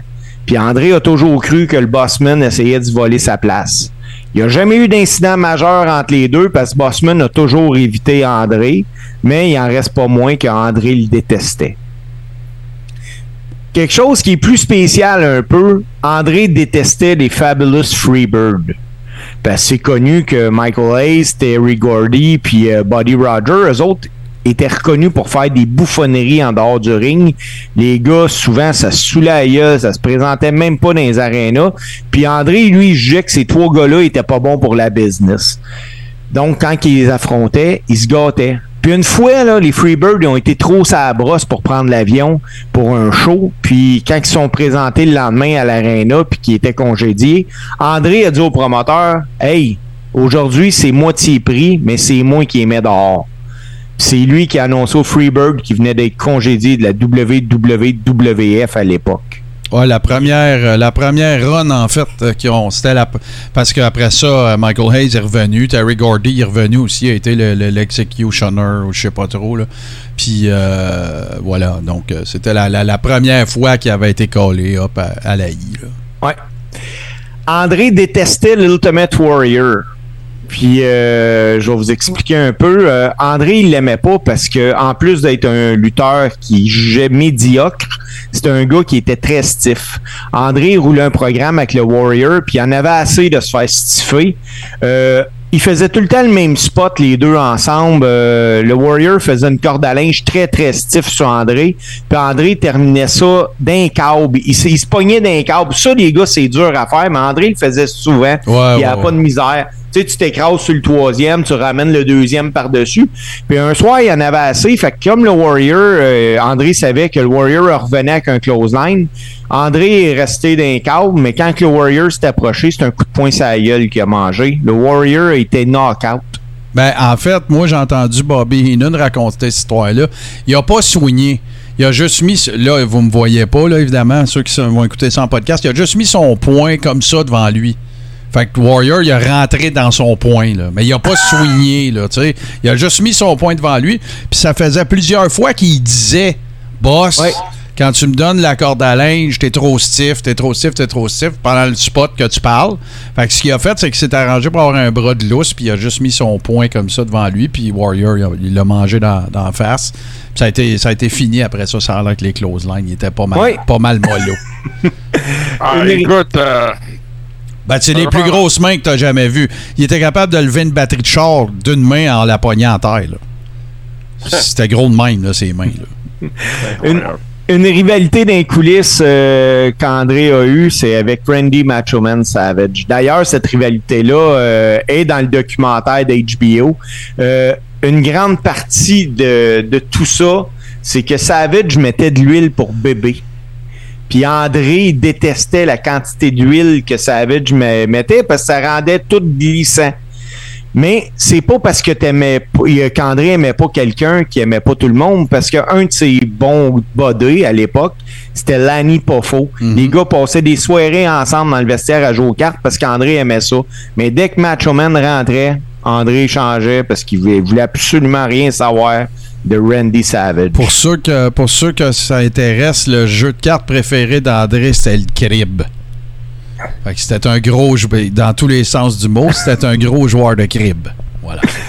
Un autre que j'ai parlé l'autre fois qu'André aimait pas, c'était Big John Studd, parce qu'encore une fois, euh, André euh, avait peur un peu que John Studd essaie de prendre sa place. Mais André aimait du monde. Puis parmi les, les gens qu'André aimait, on retrouve Bobby Heenan. Ouais, ouais, ouais, c'est sûr. C'est son grand Et- chat. Mais t'en as oublié un dans ceux qui haïssaient pour mourir, là. Laquelle? Jake the Snake Roberts. parce qu'il avait peur des serpents. Bon, non, parce que, parce que c'est un autre gars qui trouvait qu'il prenait ça un peu moins au sérieux, puis il y avait une coupe de- de- d'accrochage. Puis, euh, tu sais qu'est-ce qu'il faisait, à- qu'est-ce qu'il faisait à Jake? Il, il pilait ses cheveux quand il tirait pour le relever. T'as-tu idée comment ça, t'as-tu idée comment Ben, ça, ça fait mal. Ben, ça fait mal certain, si, là. Toi, toi, tu sais pas, Steve, là, mais JC, il sait ça, lui. mais allez, oui, mais peut-être pas autant à haïr qu'un Iron Sheik, là, mais voilà. Ouais, mais oui, mais, Bobby euh, Brain, c'est un, un de ses grands amis. Oui, puis même que ça a fait euh, vraiment euh, plaisir à André quand que ils, ont, ils ont dit qu'ils s'en allaient bad pour travailler avec Bobby ouais, Heenan. c'est clair, c'est clair. Puis c'était, c'était match made in heaven. C'est le gars que ça prenait André, là, parce qu'on le sait tout qu'André, sur le mic, c'était très laborieux. Il, se débrouillait, il se débrouillait très bien en anglais, pis tout, là, mais c'est sûr Mais que, tu sais, avec, On avait de la misère à le comprendre. le meilleur ever, là, tu peux pas Ouais. te tromper. Là. D'un bon chum qu'André a eu avec la lutte, puis euh, c'est une amitié très, très, très solide. C'était avec Rocky Johnson, le père du rock. André était vraiment euh, ami avec lui. Puis leur amitié était pas uniquement une affaire de vestiaire. Là. Souvent, André allait rendre visite à Johnson chez eux. D'ailleurs, euh, il est arrivé à plusieurs reprises qu'André aille travailler dans le territoire de la famille Johnson Mavia parce que ça leur permettait d'avoir des bonnes gates. Ouais, c'est à Hawaii, en fait. Puis souvent, c'est parce que l'affaire qui arrivait avec Hawaii, c'est que les gars, ils allaient faire le Japon, puis arrêtaient à Hawaii, en revenaient. Fait que ça coupait le voyage en deux, faisait de l'argent, puis après ça, ils s'en revenaient aux States. Oui, puis André, c'était une de ses façons de, Merci, de redonner à ses amis. Fait que euh, lui, ça- il était bien Voilà. content quand que l'aréna était pleine parce qu'il était là. Un autre gars que André, puis ça, je l'ai appris, puis j'ai fait comme j'astique, c'est vrai, tu sais, qui était bien ami avec André, c'est Bret Hart.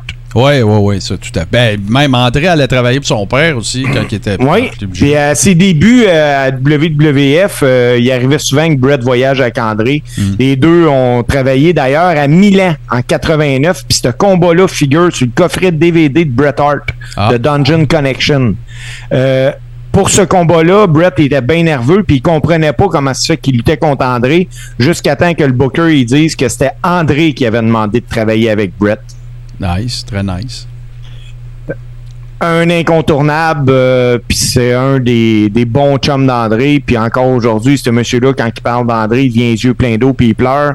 C'est Vince McMahon. Ben ouais, On dira ce qu'on veut euh, de Vince McMahon, que c'est un trou de cul, whatever. Ce gars-là avait une relation particulière avec André. C'était vraiment deux chums. Euh, Vince McMahon était vraiment à un point tel qu'il aimait André qu'il le considérait comme un membre de sa famille. Mhm. Ben ouais, tu vois plein de photos d'André et Stéphanie quand elle était petite, puis tout. Ben. Puis tu sais, moi, je pense que Vince, là, il y a eu deux relations de même, Taker et André. Ouais, c'est les ouais, deux ouais. gars, tu parles de ces deux gars-là, tu sais, puis pour tout ce qu'ils ont donné. Tu sais, André, là, quand il a fait même Mania 3, là, il était scrap, là. Il, avait, il était scrap, il avait, il avait une gaine, euh, tu sais, écoute, là. Puis jusqu'à ce, euh, jusqu'à ce qu'il se rentre dans le ring, puis tout, là. euh, même Vince savait pas ce qu'André était pour faire dans le ring, là. Puis Hogan, il tripait pas, là. Il avait, Ah, il avait écoute, les out que- le match, il avait dit bon, regarde, puis le body slam, je l'essaye, tu tombes sur moi, compte de deux, tu penses que c'est trois, tout ça. Mais il n'y a, jamais eu de ouais, ouais, ok, euh, Terry, c'est ça qu'on va faire. Non, non, jamais. euh, oh, Jusqu'à temps qu'il débarque du petit char avec les Federettes, là, Hogan, il sait pas qu'est-ce qu'André va faire. Exactement. Puis Hogan en a parlé dans tellement d'entrevues, dans Ah ouais. tellement de- de- d'émissions différentes de cette histoire-là. Ah ouais. que- à quel point ça le rendait nerveux, ce combat-là. Puis pire que ça, là, tu sais, je dis qu'à à Mania 3, André, il était scrap. Il a fait Mania 6!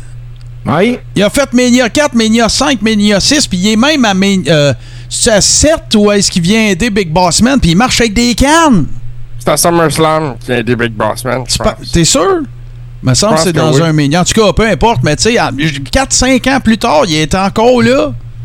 Fait que, tu sais, quand tu dis ce gars-là, sa passion, c'était la lutte, c'est ça, là. Tu sais, puis je suis certain que Vince tripait pas, là, de dire, ben oui, OK, on va te trouver un spot, André, whatever, puis il avait pas besoin d'argent, là. Dans les amitiés d'André, une qui est plus particulière parce que c'était un enfant quand elle a rencontré André la première fois, c'est Stephanie McMahon. Ouais, c'est clair. André euh, était réellement un ami de Stephanie McMahon, même que souvent, il l'emmenait manger au restaurant. Puis euh, il y a même du monde qui pensait que c'était la fille André. Mais non, André, mais André a une fille, par exemple. Oui, absolument. Absolument. Euh, des autres personnes que André aimait, malgré une certaine euh, animosité entre les deux, euh, André avait un très grand respect pour Hulk Hogan. Euh, non seulement Hogan tient la carrière d'André en haute estime, mais il reconnaît aussi que André a mis Hogan euh, au monde en perdant à WrestleMania Tout 3. à fait. là. Ben, c'est la passation du flambeau. C'est la manière d'André de dire à business, pas juste à Hogan, mais dorénavant, le gars que vous allez booker pour remplir des salles, ça va être Hogan. Ouais. Fait que je vais perdre contre lui. là. Mais c'était pas la première fois qu'Hogan le slamait. C'était pas Ben la première non. fois qu'André était slamé non plus. Il y en a eu. Ben, on va en parler, Martin, à la fin de ça. Check bien ça. Parce que André aimait également euh, ben gros The Million Dollar Man, Ted DiBiase, là, puis ils s'entendaient vraiment bien. Les deux à un point tel que André avait demandé de faire équipe avec DiBiase à la WWE à la fin. Ouais, Mais- euh, 4. Ben, faire équipe à Mania 4, là, c'était comme DiBiase, avait acheté la ceinture de lui, supposé, là, ou en tout cas, il était pour la gagner pour lui, puis il l'achèterait, puis tout le kit, là. Oui. Très peu de lutteurs peuvent se vanter euh, d'avoir levé André, mais c'est arrivé. Euh, Kamala a levé André, euh, Hogan l'avait déjà levé. Ouais. Puis il y a un autre gars qui a, qui a levé André. Puis André était pas nécessairement un fanatique de ce gars-là. Puis André là avait peur de deux gars dans la vie. Je sais où tu t'en vas. Complètement. Puis il y en a un qui l'a levé. Puis André, c'est le gars que, le, que j'ai vu de mes yeux lever André de façon incroyable parce qu'il l'a accoté sur son épaule. C'est Harley Race. Ouais. Absolument. Harley Race, lui, est considéré comme un, un moyen tough là, dans le monde de la lutte. Là, et, Probablement, après à coup, là, Harley Race, probablement le deuxième plus tough. Ben, c'est ce dans que son prime, dans son prime, on s'entend. Ouais, c'est ce que j'ai tombé là-dessus, une entrevue de Bobby Heenan, justement. Puis c'est Heenan qui, qui raconte les gens qu'André aimait, puis euh, les gars qu'André détestait. Puis Heenan, lui, c'est ce qu'il dit, c'est que André, il y a un gars qui l'a mis knock-out, c'est Blackjack Mulligan, Ouais. dans Dans un chambre. combat de lutte. Non, ben, il l'a fait dans une chambre d'hôtel aussi. Une chambre d'hôtel aussi? Ouais, ouais, ouais. J'ai Euh, entendu Mulligan le raconter, là. OK. Il y a Bad News Brown qui avait défié André. André n'a pas sorti d'un autobus. Au Japon, ça. Puis tu sais, c'était quoi la, la raison? Euh, C'était une affaire de handwork, quelque Ouais, chose comme exactement. Exactement. Puis, euh, Co- euh, Alan Coage, de son vrai nom, là, Bad News Brown, qui est un judoka olympique. Là. Il est allé voir le chauffeur du boss, il a dit arrête le boss. Il est allé voir André, il a dit viens avec moi dehors. Puis André il a dit donc c'est correct. Puis Inan raconte dans l'entrevue que c'est ça, qu'André avait peur de seulement deux gars. Puis euh, t'avais Harley Race, parce qu'Harley Race il était souvent armé, puis des affaires de même. Oh, ouais, c'est un Harley malade. Race- là, C'est un malade. Harley Race, il emmenait large dans un vestiaire, mais Harley Race, ça a l'air qu'il baissait les yeux quand King Tonga était dans le vestiaire. Fait qu'André respectait énormément King Tonga. Il a été champion par équipe avec. Oui, à Avec coup. Mania 6, il était avec lui. Je te compte un autre Ils ont perdu à WrestleMania Ouais, 6 contre contre Demolition, Demolition. troisième three-peat. Mais je te. C'est là que le. Vas-y, euh, Martin. je Non, non, vas-y. Vas-y. Ben, c'est là que euh, l'association avec Bobby Heenan s'est terminée. Oui, exactement. C'est là qu'il a eu son face turn pour sauver la face puis pouvoir s'en aller euh, into the sunset puis tout. Je te raconte une autre anecdote. euh, c'est probablement à l'époque de, de euh, voyons, dans le territoire de probablement de, de Bill Watts, je dirais. Euh, Kamala était là.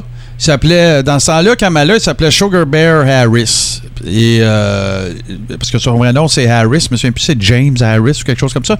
Puis, euh, avant que, que, que Jerry Lawler il fasse ses barbeaux puis qu'il l'appelle Kamala puis tout le kit avec Kimchi puis toutes ces affaires-là. Puis, euh, à un moment donné, euh, je-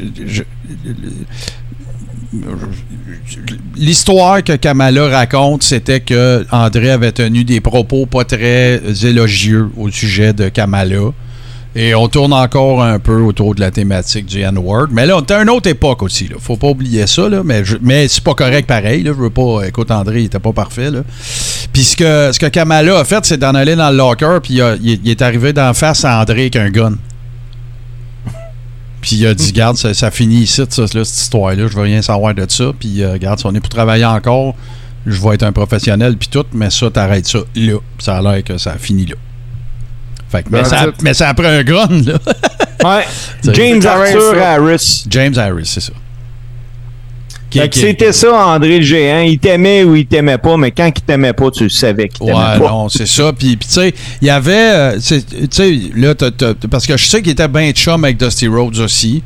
Euh, je sais qu'il était bien chum. Peut-être ça a changé après la- la- la- avec Blackjack Mulligan, que- parce qu'ils ont travaillé énormément ensemble. Euh, il y a- il y a- écoute, les, les histoires, tu sais, tu- on pourrait faire probablement. Puis écoute, si vous n'avez pas vu le.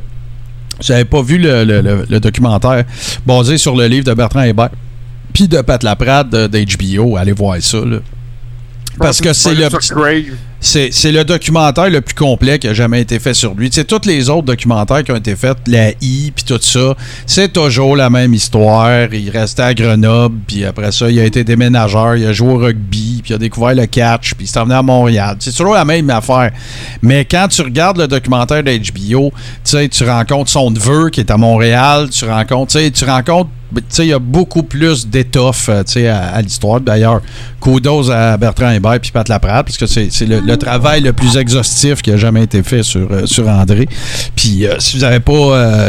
ben, il y a évidemment le livre, mais le documentaire sur HBO aussi. le, produit par HBO est vraiment cool. Tu disais Crave, JC, je pense? Ouais, je pense que c'était disponible sur Crave. Bon, euh, parfait. Le documentaire de HBO. Bon, ben, si vous avez la chance euh, de regarder ça, encore une fois, mon cher JC, un gros merci à. euh, euh, mon cher JC, mon cher Steve, un gros merci à toi.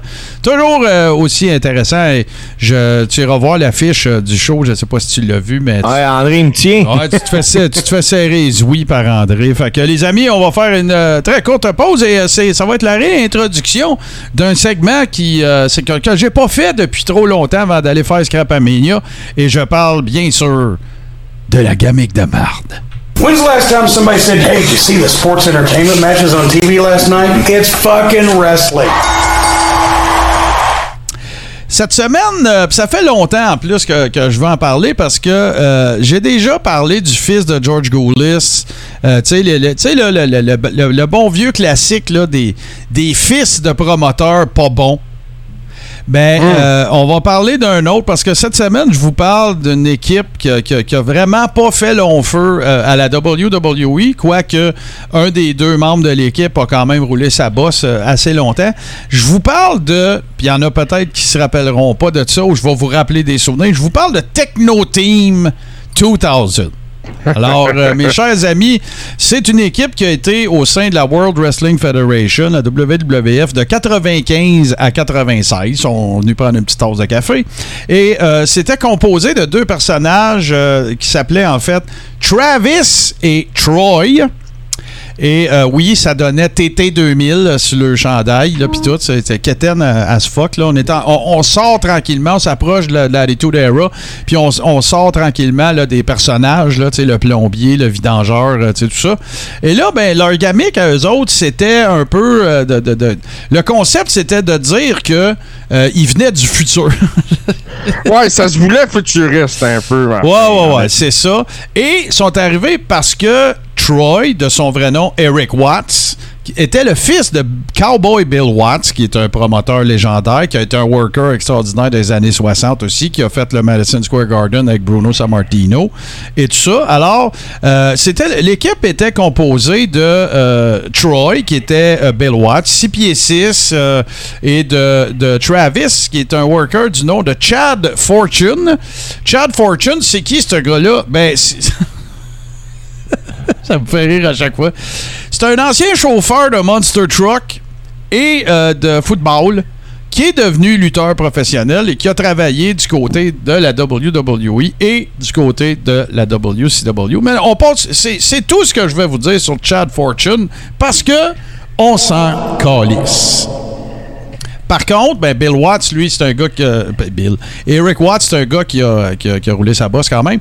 Euh, il portait euh, une espèce de, comme tu l'as dit, JC, euh, la gamique derrière ça, c'était de prétendre qu'il venait euh, du futur. C'était un- une équipe qui était babyface et ça cadrait vraiment dans ce qu'on appelait à l'époque, ça va vous sonner une cloche, la New Generation. Euh, tu sais, fait que t'avais, t'avais autant Bret Hart que Razor, que tu sais, un paquet de. Tu sais, on s'en allait de Hogan puis Junkyard Dog, puis tu sais, on voulait se dissocier de cette, de cette époque-là euh, carrément. Mais euh, Oui. c'est ça, Martin. Techno Team 2000, ça se voulait futuriste, mais il, était loin de rendre le futur intéressant. Non, non, non, c'est ça, exactement. En fait, la, la- la- phrase qui était utilisée quand on parlait d'eux autres, c'est que c'était eux qui étaient pour amener la New Generation au 21e siècle. Ni- Rien de moins que ça, là.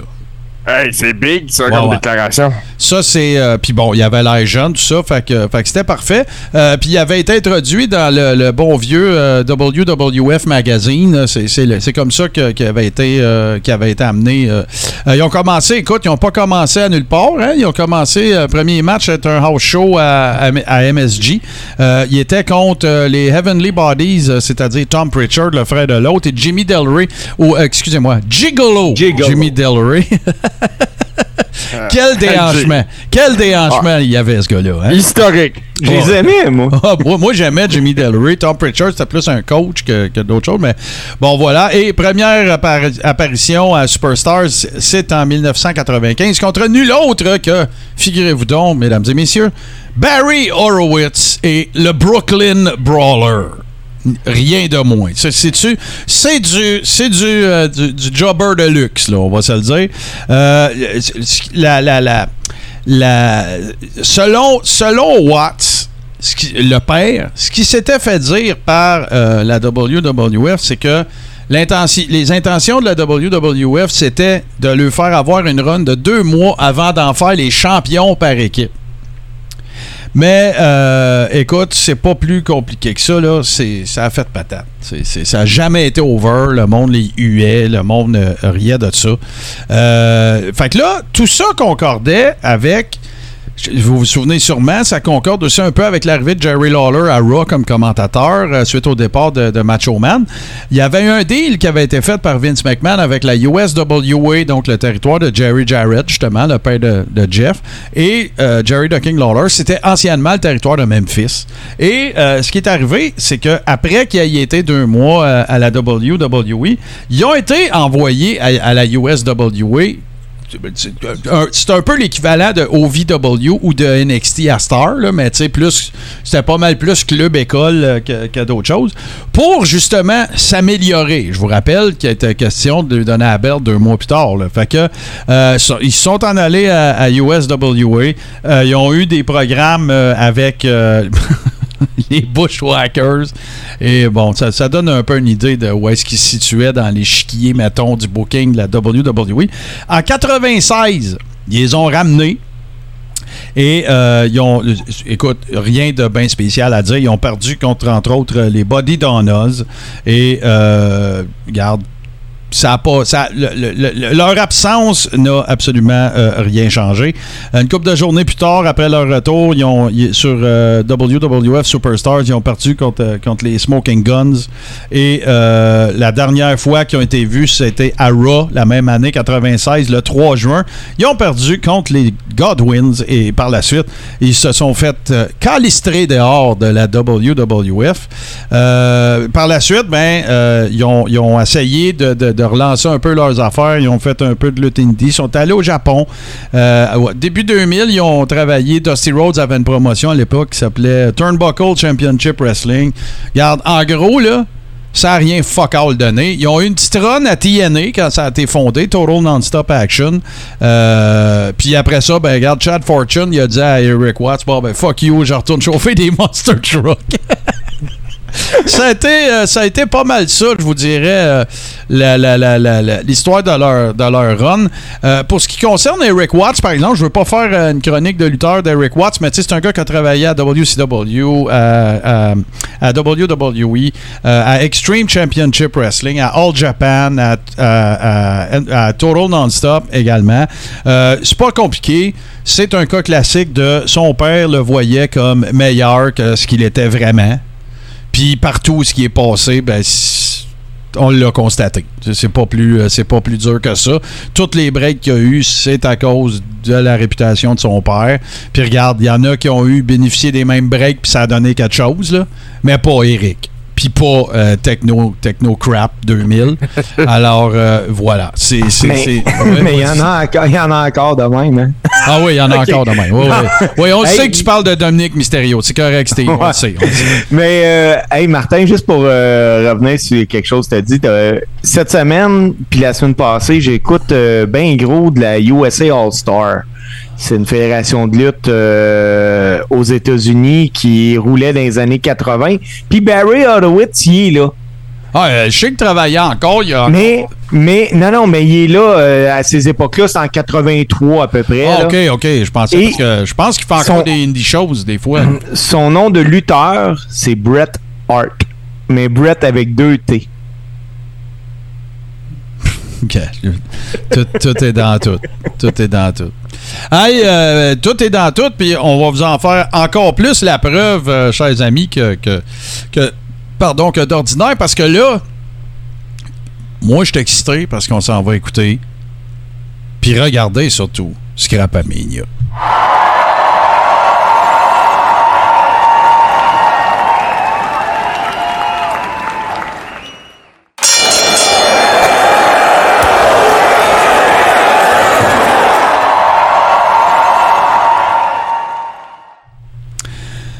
JC, j'ai rien à ajouter.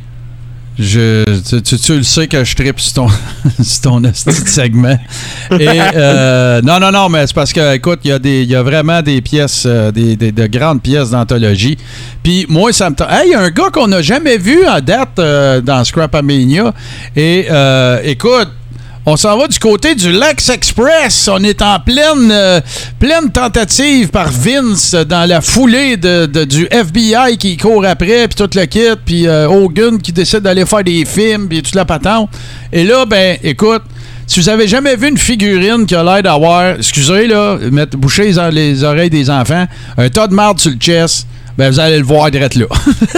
Ah, c'est une stretch figure, c'est épouvantable. Puis on dirait que ça a été encerclé au feu, là, au niveau de la poitrine.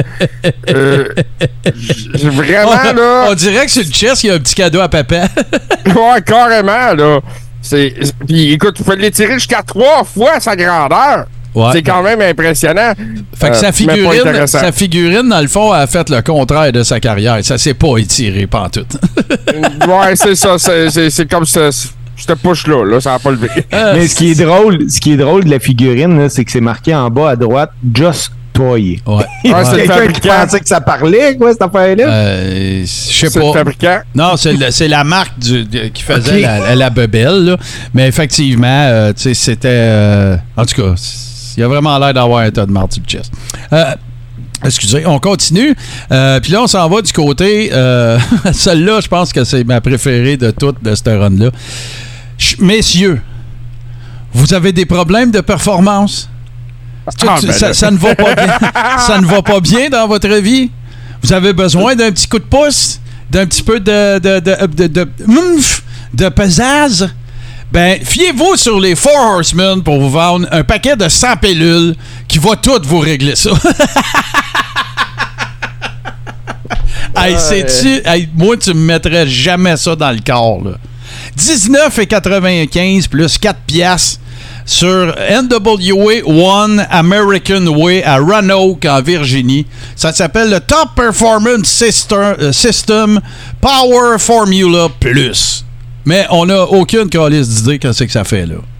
En effet, on n'a aucune idée. Je savais pas que ça existait. Je suis tombé là-dessus aujourd'hui, Martin, puis je me voyons donc. Euh, puis je suis d'accord avec toi, euh, c'est le genre de cochonnerie, je suis pas sûr que Non. je mettrais dans mon corps non plus. Non, euh. puis euh, je ne sais pas si c'est pour retrouver l'étalon en toi, mais, Oh, oh, oh, oh! mais, euh, non, tu me, tu me mettrais assuré. Moi, je pense que ça doit figurer dans les paquets de cossins que Ric Flair a essayé. Ça doit être le fuel de Space Mountain. Ah, voilà. Si tu veux aller sur Space Mountain, prends du Power Formula Plus. Ouais, c'est ça depuis. euh, mais mais euh, euh, attention, risque de perte de cheveux. Euh, on continue ça, mon JC. Et là, je pense que je le sais. On le dit, ça fait longtemps. Le pire marchandiseur de l'histoire de l'humanité, de tous les lutteurs, c'est évidemment The Immortal Hulk Hogan. Et là, je, pense bien que je sais c'est quoi, mais JC, je te laisse nous expliquer. C'est quoi cet hostie de cossin-là? Ben écoute, tu sais, Hulk Hogan, comme à WCW, on en a parlé dans le tout premier Scopamania, je t'avais dit, il, est allé voir le gars du marketing.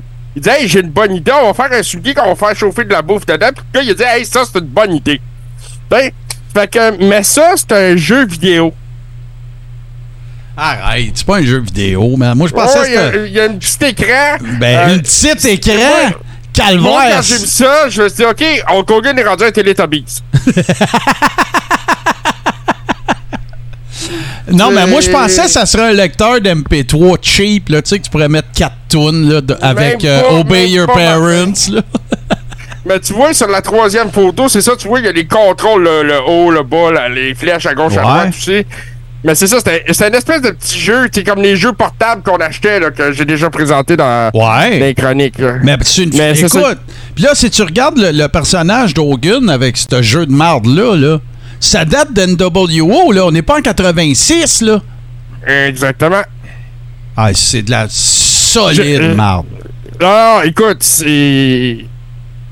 Moi, je pensais ça, que c'était un lecteur MP3 qui avait juste une affaire qui, avait, qui jouait dessus. J'aurais aimé ça te dire ça. Ben, je pensais que c'est ça qui jouait dessus, puis tu pouvais l'avancer, le reculer, le refaire jouer. And what you gonna do when Hulkamania run wild on you? Je pensais que c'était ça, mais non, c'est pas ça. Quel cossin, quelle cochonnerie. Écoute, euh, en tout cas, euh, on continue, mon cher JC, parce qu'on a quelques-uns quand même cette semaine. Et là, euh, ça, pauvre Sting, qui est, écoute, la victime, parce que moi, là, tu sais, Sting, c'est un born again, c'est un gars qui a changé sa vie, tu le quittes. C'est pas un Hulk Hogan, là. Sting, il passait pas ses fins de semaine à dire, bon, quel style de cossin qu'on va vendre aux enfants. Je suis sûr qu'il faisait ça moins, en tout cas, que Hulk Hogan. La preuve, il a pas fait de style de soulier faire chauffer tes pizzas pochettes, OK? Mais là, là, encore une fois, ça ici, c'est quoi? Peux-tu nous dire ce qu'est un fly body? Le Fly Body, ben écoute, c'est une figurine qui a pas de torse. c'est aussi simple que ça. Euh, les bras et les jambes semblent s'étirer un peu. Ils en ont fait d'autres. Euh, il y avait Hulk Hogan, Goldberg. Je pense qu'il y a trois modèles. Je pense que celui de Sting parle par lui-même. là. Euh, Puis tu sais, pourquoi ils ont pris la face de Asuka pour faire ça? Ouais, ben c'est un peu ça. Puis tu vois, ça, ça dit sur l'emballage, ben tu peux juste les lancer. tu sais. Ouais, euh, fling 'em, fly 'em, c'est fligner, c'est comme un peu comme un élastique, là. Ouais, slingshot, Euh, ah, ouais, ah ouais, fly body, voilà. C'est ça. Et, et on va se le dire, là, JC puis Steve, là, je ne sais pas si vous allez être d'accord avec moi, mais moi, je considère que, surtout à l'époque du Crow, là, Sting, c'est le personnage dont c'est le plus difficile de scraper la face. Tu peux pas scraper sa face. C'est un gars avec les cheveux longs, la face blanche puis des barbeaux. Ben, Ben, c'est- tu sais, Martin, je Mais- peux te prendre à défaut des milliers de fois. ben, en tout cas, regarde, moi, avant que tu me prennes en défaut, je vais finir ma, mon- ma ligne. Euh, ça a beau être celui que je pense que c'est le plus facile à reproduire, c'est celui qui se fait le plus scraper. Ouais, la chronique est pas finie. Ah non, je le sais, euh, je sais où est-ce qu'on s'en va, inquiète-toi pas, mais c'est parce que c'est une autre époque, par exemple, ce qu'on va, là, c'est- c'est- Oh, ouais, mais- mais mais c'est ça. Ça, c'est une des affaires les plus inutiles que j'ai jamais vues depuis que tu fais Scrapamania. La, ah, la WCW NWO Bash Brick. Ouais, ça, c'était une brique de mousse pour Ouais. frapper. hein. Ah, c'est ça, C'est- tu sais, vraiment, là, tu sais, c'est comme, hey, t'es tanné, c'est une stress ball, mais c'est une brique. C'est ça. Je pense que les gens achetaient ça pour la lancer sur le ring, des choses comme ça. Ouais, ouais, puis, ben ouais, mais là, j'espère qu'elle vendait pas 20$, piastres, là. Il- Je ne sais pas, Master est 150$ piastres sur eBay. Il, faisait, il devait Ah! faire, il faisait comme au Peel Pub, tu sais, t'as pitché dans le ring.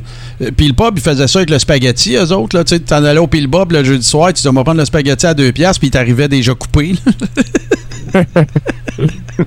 bon, OK, ça existe plus, c'est pas fin. Mais, euh, en tout cas, ben, moi, tu sais, vraiment, puis le pire, c'est que, euh, juste parce qu'il y avait le logo NWO dessus, là, il devait en vendre. c'était- un rectangle de mousse. Ah ouais, il devait en vendre. C'est- clair qu'il en vendait. C'est sûr, sûr, sûr et certain. Euh, on continue ça. Où c'est qu'on était? C'est quel qu'on vient de faire, là, nous autres? Là? Bon, parfait. Le bash brick. Ouais, on s'en vient ici. Bon, je continue, je le refais. Qu'est-ce que tu peux construire et marchandiser qui va le plus incarner la force destructive, la puissance, la virilité, la monstruosité, la force brute de Goldberg? Un téléphone! Exactement, en forme de char. Aux couleurs d'Hulk Hogan. Et en plus, ça se dit que c'est cave! Écoute, c'est un trio complet, là. Écoute, c'est sûr que tous les fans de Goldberg en ont un. C'est-tu pas que la petite marde, ça, Joe? Tu sais, t'as-tu déjà vu un téléphone qui a l'air plus cheap que ça?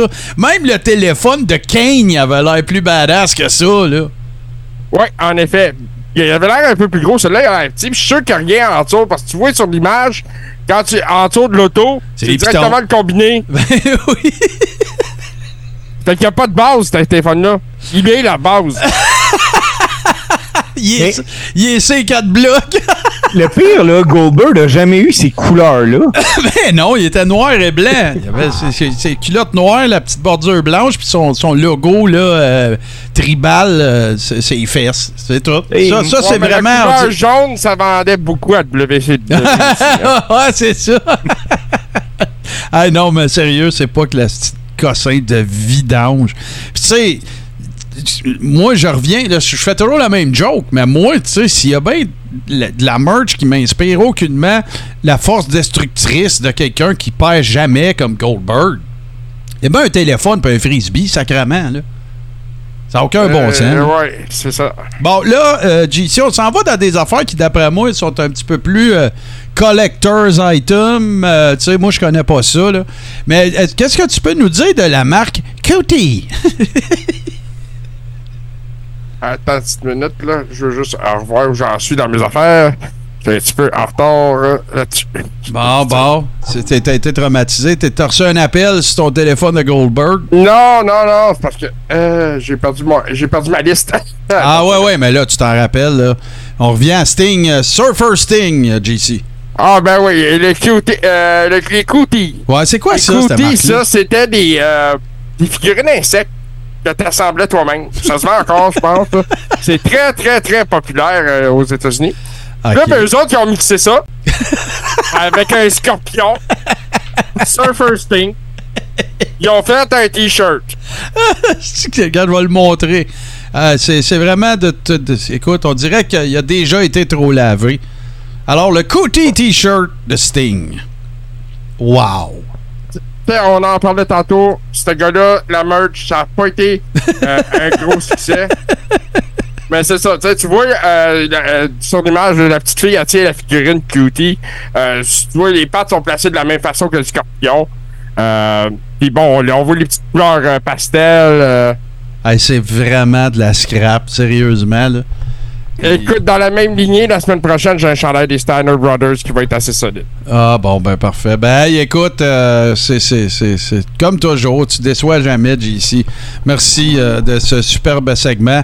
Autres, on fait une petite courte pause euh, pour closer le segment JC, puis on vous revient tout de suite après. Ça va être les deux tunes.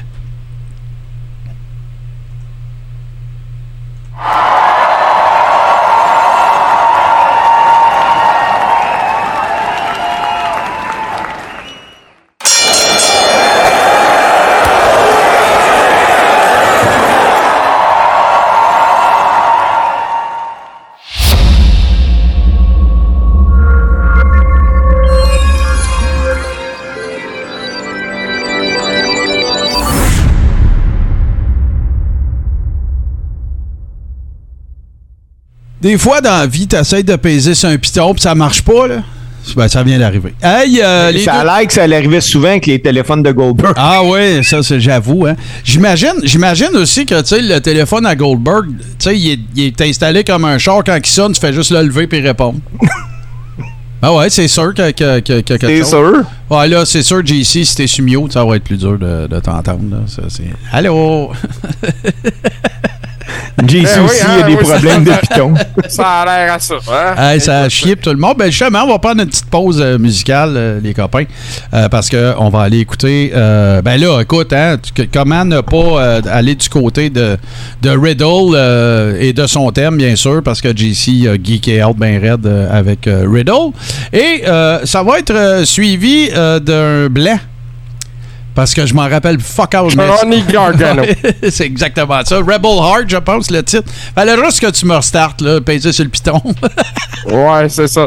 Mais oui, c'est Rebel Heart, c'est son, euh, son thème actuel, en fait, parce que euh, quand il a terminé à NXT, c'était le thème de The Way qu'il utilisait. ouais, ouais, ouais. Euh, mais là, il est revenu euh, ce lundi à Raw avec ce thème-là. Bon, ben, les amis, on est rendu au segment euh, Les deux tonnes.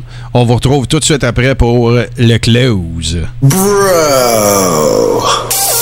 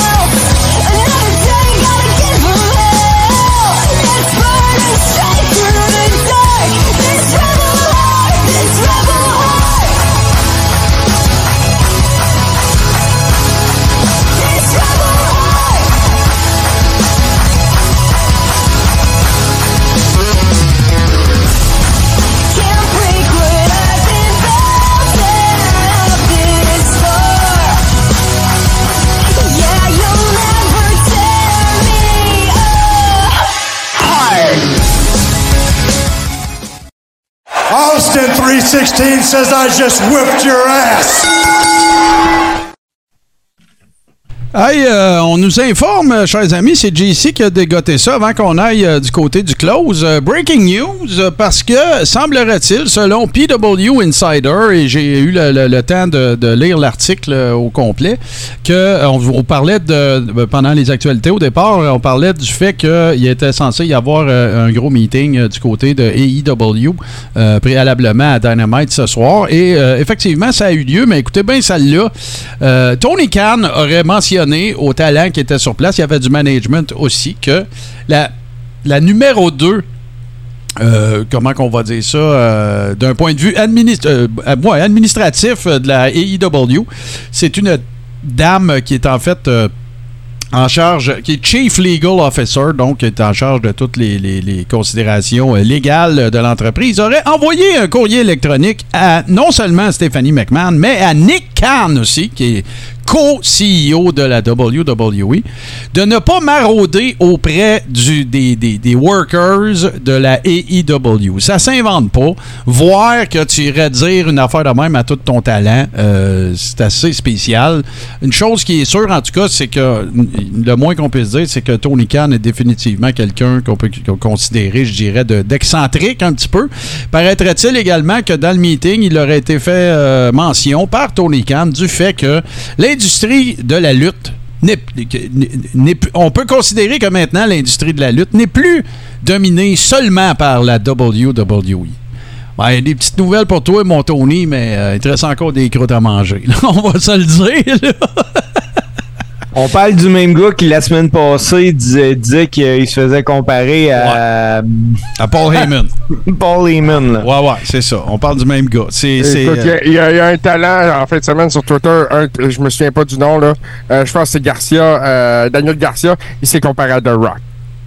Ah, ben, ben oui. tu sais, de- Ben oui, de- Daniel Garcia. Ben là, c'était, sûrement work, là, mais tu sais. Compare-toi pas euh, à un des entertainers les mieux payés de la planète, s'il te plaît, là, avec ta- ton wife beater et tes petits culottes tête, là. C'est un, un bon worker, Garcia. Pas de trouble avec ça, mais compare-toi pas avec The Rock, s'il te plaît. Là. Hey, euh, les boys, on arrive déjà euh, à la fin de cette, euh, édition. Un gros merci à vous deux. Merci de vos chroniques respectives. Moi, ça m'a fait du bien un peu de. Oui, Wawa Tatawao qui dit c'est qui Daniel Garcia? Exactement. tu t'es auto-répondu. La réponse est dans la question. c'est un gars qui mérite pas encore de se comparer à The Rock, même en work. Euh, donc, c'est ça. Merci. Euh, Merci, messieurs. Euh, très cool de vous retrouver cette semaine. Moi, je peux déjà, je dois déjà vous annoncer que la semaine prochaine, je ne serai pas des vôtres et c'est pour une raison fort simple. C'est que je vais participer à la centième édition des Mercronspi. Euh, déjà 100 épisodes de, C'est incroyable. de cette folie-là. Alors, écoute, tu- vous vous doutez bien que j'ai accepté à pied levé l'invitation de un et de deux. Ben oui, qu'est-ce que tu veux? Le corps est rond, c'est en même temps que les Mercronspi. Ben, c'est comme ça. On, pense qu'on parle pas nécessairement avec la, à la même crowd. Sauf que, ben, garde, fait qu'on on, on tiendra, on tiendra au courant de, comment on va fonctionner. Là, euh, si vous voulez le faire, euh, ben, en fait, c'est sûr qu'il va être fait en différé. Fait qu'il n'y aura pas de diffusion euh, mercredi prochain, mais il y aura assurément un épisode. Puis les boys, si vous voulez aussi, ben je peux peut-être le faire moi aussi en différé avec vous autres pour être là, mais il sera pas diffusé le mercredi. Ça, c'est cané, là. Ça, c'est- clair. Fait que euh, 100, 100 épisodes des Mercronspi. Mais il y, a- eu plus de, de, que de Mercronspi, euh, si je ne m'abuse. Mais, euh, regarde, c'est une occasion euh, que je voudrais pas manquer. Fait que euh, je vous dis évidemment un gros merci. Dans les choses, euh, évidemment, qui vont demeurer à surveiller, ben moi, je vais me mettre à jour, en tout cas. J'ai un Raw, un SmackDown, puis deux Dynamite à regarder. Fait que c'est clair que je vais me, je vais me mettre à jour euh, un petit peu plus. Euh, concernant euh, certaines annonces que j'ai faites la semaine dernière, gênez-vous pas pour m'envoyer des segments de promo ou des suggestions parce que je, me, je vais m'activer à refaire, euh, évidemment, les... euh, on appelle ça des sweeps là, en radio, mais les transitions sonores avec euh, des, des- des classiques de Workers, je remplacerai pas ceux qu'on a, je veux juste en ajouter. Steve m'en a envoyé une et euh, elle va assurément faire euh, la cote, ça c'est sûr et certain. Tu, toi, tu nous disais, JC, que tu es déjà activement en train de préparer le, Scrap Amenia euh, de la semaine prochaine. Dans ton cas, Steve, ta run de mariage, as-tu fini? Tu recommences-tu à sillonner le Québec pour aller worker les fins de semaine? Ou, euh? Oui, oui, oui. euh, écoute, ça recommence dans trois semaines. Puis c'est bizarre parce que ça recommence chez nous, à Valleyfield, le 17 septembre pour la Fédération montérégienne de lutte. Qui, ben écoute, la lutte à Valleyfield, euh, on l'a on l'a tourné en masse. Moi, je me suis retiré. Il y a un promoteur qui, qui l'a essayé, ça n'a pas marché. Puis là, il y a la FML qui s'en vient à Valleyfield le 17 septembre au Centre Nouvelle en vol. Puis il m'appelle puis il me demande écoute, ça te tente-tu? J'ai dit, écoute, demande un cheval s'il veut de l'avoine, là. Tu sais, t'es chez nous, là. Ben non. C'est mais, sûr euh, qu'on va être là. Si Puis, t'avais euh, donné- si t'avais dit non, moi puis JC, on t'aurait donné un char de marde, c'est clair. Ben là, Ben oui, c'est clair, c'est chez nous. Puis, euh, écoute, j'ai accepté. Après ça, on a euh, Gatineau que je vais aller. Écoute, pour l'automne, je sais que je fais Gatineau, Québec. Je fais Saint-Jean-sur-Richelieu. Il y a une coupe de show à Montréal. On va se promener en masse. Cool. Puis, euh, je vais vous tenir au courant, là. On va, te- on va regarder ça aller. Euh, Toi, mon cher G. Central, tu vas retourner euh, à être essentiel ce soir? Euh, oui, je retourne à être essentiel, puis je vais retourner quand mon rôle de ring announcer à la mi-septembre, en Bon. fait le 16. ça. Bon, ben, excellent. Sinon, ben, évidemment, si vous nous avez découvert ce soir, ben, un gros merci. Euh, sachez que nous sommes, euh, à part la semaine prochaine, mais euh, assurez-vous de suivre nos affaires. Allez faire un tour, euh, euh, autant du côté de, la chaîne YouTube où est-ce qu'on on présente les épisodes, les gamiques de marde et tout ça, euh, autant de ce côté-là que du côté de Twitter et du côté de Facebook, bien sûr. Tout ce que vous avez à faire, c'est faire une recherche, le corps est rond. Vous allez nous trouver très facilement. Si vous aimez avoir votre podcast de lutte transportable ou en tout cas votre show de lutte transportable, ben, sachez que nous sommes disponibles sur toutes les bonnes plateformes, c'est-à-dire Apple Podcast, Google Podcast, Spotify et tout bon podcatcher Android. Si vous voulez faire enfin, il est temps là, que vous fassiez votre coming out de fan fini de lutte. Ben, tout ce que vous avez à faire, vous vous rendez sur patreon.com, barre oblique, le carré rond. Et euh, il y a une modalité, il y a un level, tout le monde est égal. Ça vous donne accès à tout notre contenu exclusif pour les membres de la Rib Room. Euh, et c'est totalement rétroactif, donc vous n'avez pas accès à ça à partir du moment que vous devenez membre. Vous avez tout, tout, tout ce qu'on a fait dans le passé, même les autres époques, euh, la Toto Era, la Martin tout seul Era, tout est là. Euh, fait qu'allez faire un tour, allez voir ça. Puis c'est pas un contrat de cellulaire que vous signez avec votre sang, puis tout le kit, puis que ça coûte 10 000 pièces des abonnés, puis des folies de même. Là. Ça coûte un gros 7 par mois. Ça nous permet à nous aussi de... de- ça permet en fait de soutenir euh, toute la démarche, euh, bien sûr, du Carréron. Pour ceux qui se poseraient la question également, ben, nos membres Patreon ont accès à la rediffusion euh, de la version euh, vidéo également euh, quelques heures euh, plus tard parce qu'on fait l'enregistrement en même temps. Sinon, la version audio, elle, est disponible le samedi autour de midi environ. Euh, ça arrive parfois que nous soyons euh, dans l'obligation de mettre la grosse face à Triple H qui veut pas qu'on écoute la musique thème de, de ses workers. Fait que c'est une raison de plus pour vous joindre à nous les mercredis à 19h sur Touski TV, bien sûr, pour vous assurer de voir toutes nos, niaiseries, de voir évidemment Scrap Amenia. En audio, ça doit être un peu particulier, mais l'idée, c'est justement de créer euh, des rendez-vous et de se retrouver tous ensemble et de jaser de lutte et euh, de se faire du fun, euh, toute la gang ensemble. D'ailleurs, s'il y a des Ribbers qui sont euh, devant l'écran présentement ou qui nous écoutent en différé, ben, on en profite pour leur dire un énorme merci euh, parce que lorsque vous adhérez, bien sûr, à patreon.com, le carré rond, ben, vous avez accès à la Rib Room qui est une, euh, une pièce exclusive dans laquelle vous voyez le meilleur des mimes sur lesquels JC met la main et sur toutes les informations qui sont pertinentes, selon nous, et bien humblement, au monde de la lutte actuelle. Sur ce, mes chers amis, ben, je vais vous laisser sur la meilleure musique, le meilleur mash-up de musique de lutte, euh, d'un show de lutte old school qui est présenté les mercredis à 19h sur Tout ce TV. C'est l'œuvre de mon grand chum Super Dave Berube qui est allé se faire brûler la face en fin de semaine pour aller voir Rammstein. Mais la bonne nouvelle, c'est qu'il pleuvait. Fait que si tu faisais brûler la face, au moins, tu sais, il te pleuvait d'en face également. Euh, on rapporte d'ailleurs que des gens sur la rive sud se seraient plaints euh, de la chaleur, mais ça, c'est une autre histoire. On salue les gens de Saint-Lambert. Hey, les boys, un gros merci à vous autres. On se retrouve euh, la semaine prochaine où on vous retrouve. On en parlera offline. On tiendra les gens informés. D'ici là, ben, je vais vous donner le même conseil que je vous donne toujours. Prenez soin de vous et prenez soin de ceux qui sont autour de vous. Salut les boys. Merci beaucoup. Bonne semaine à tout le monde. On se revoit très bientôt.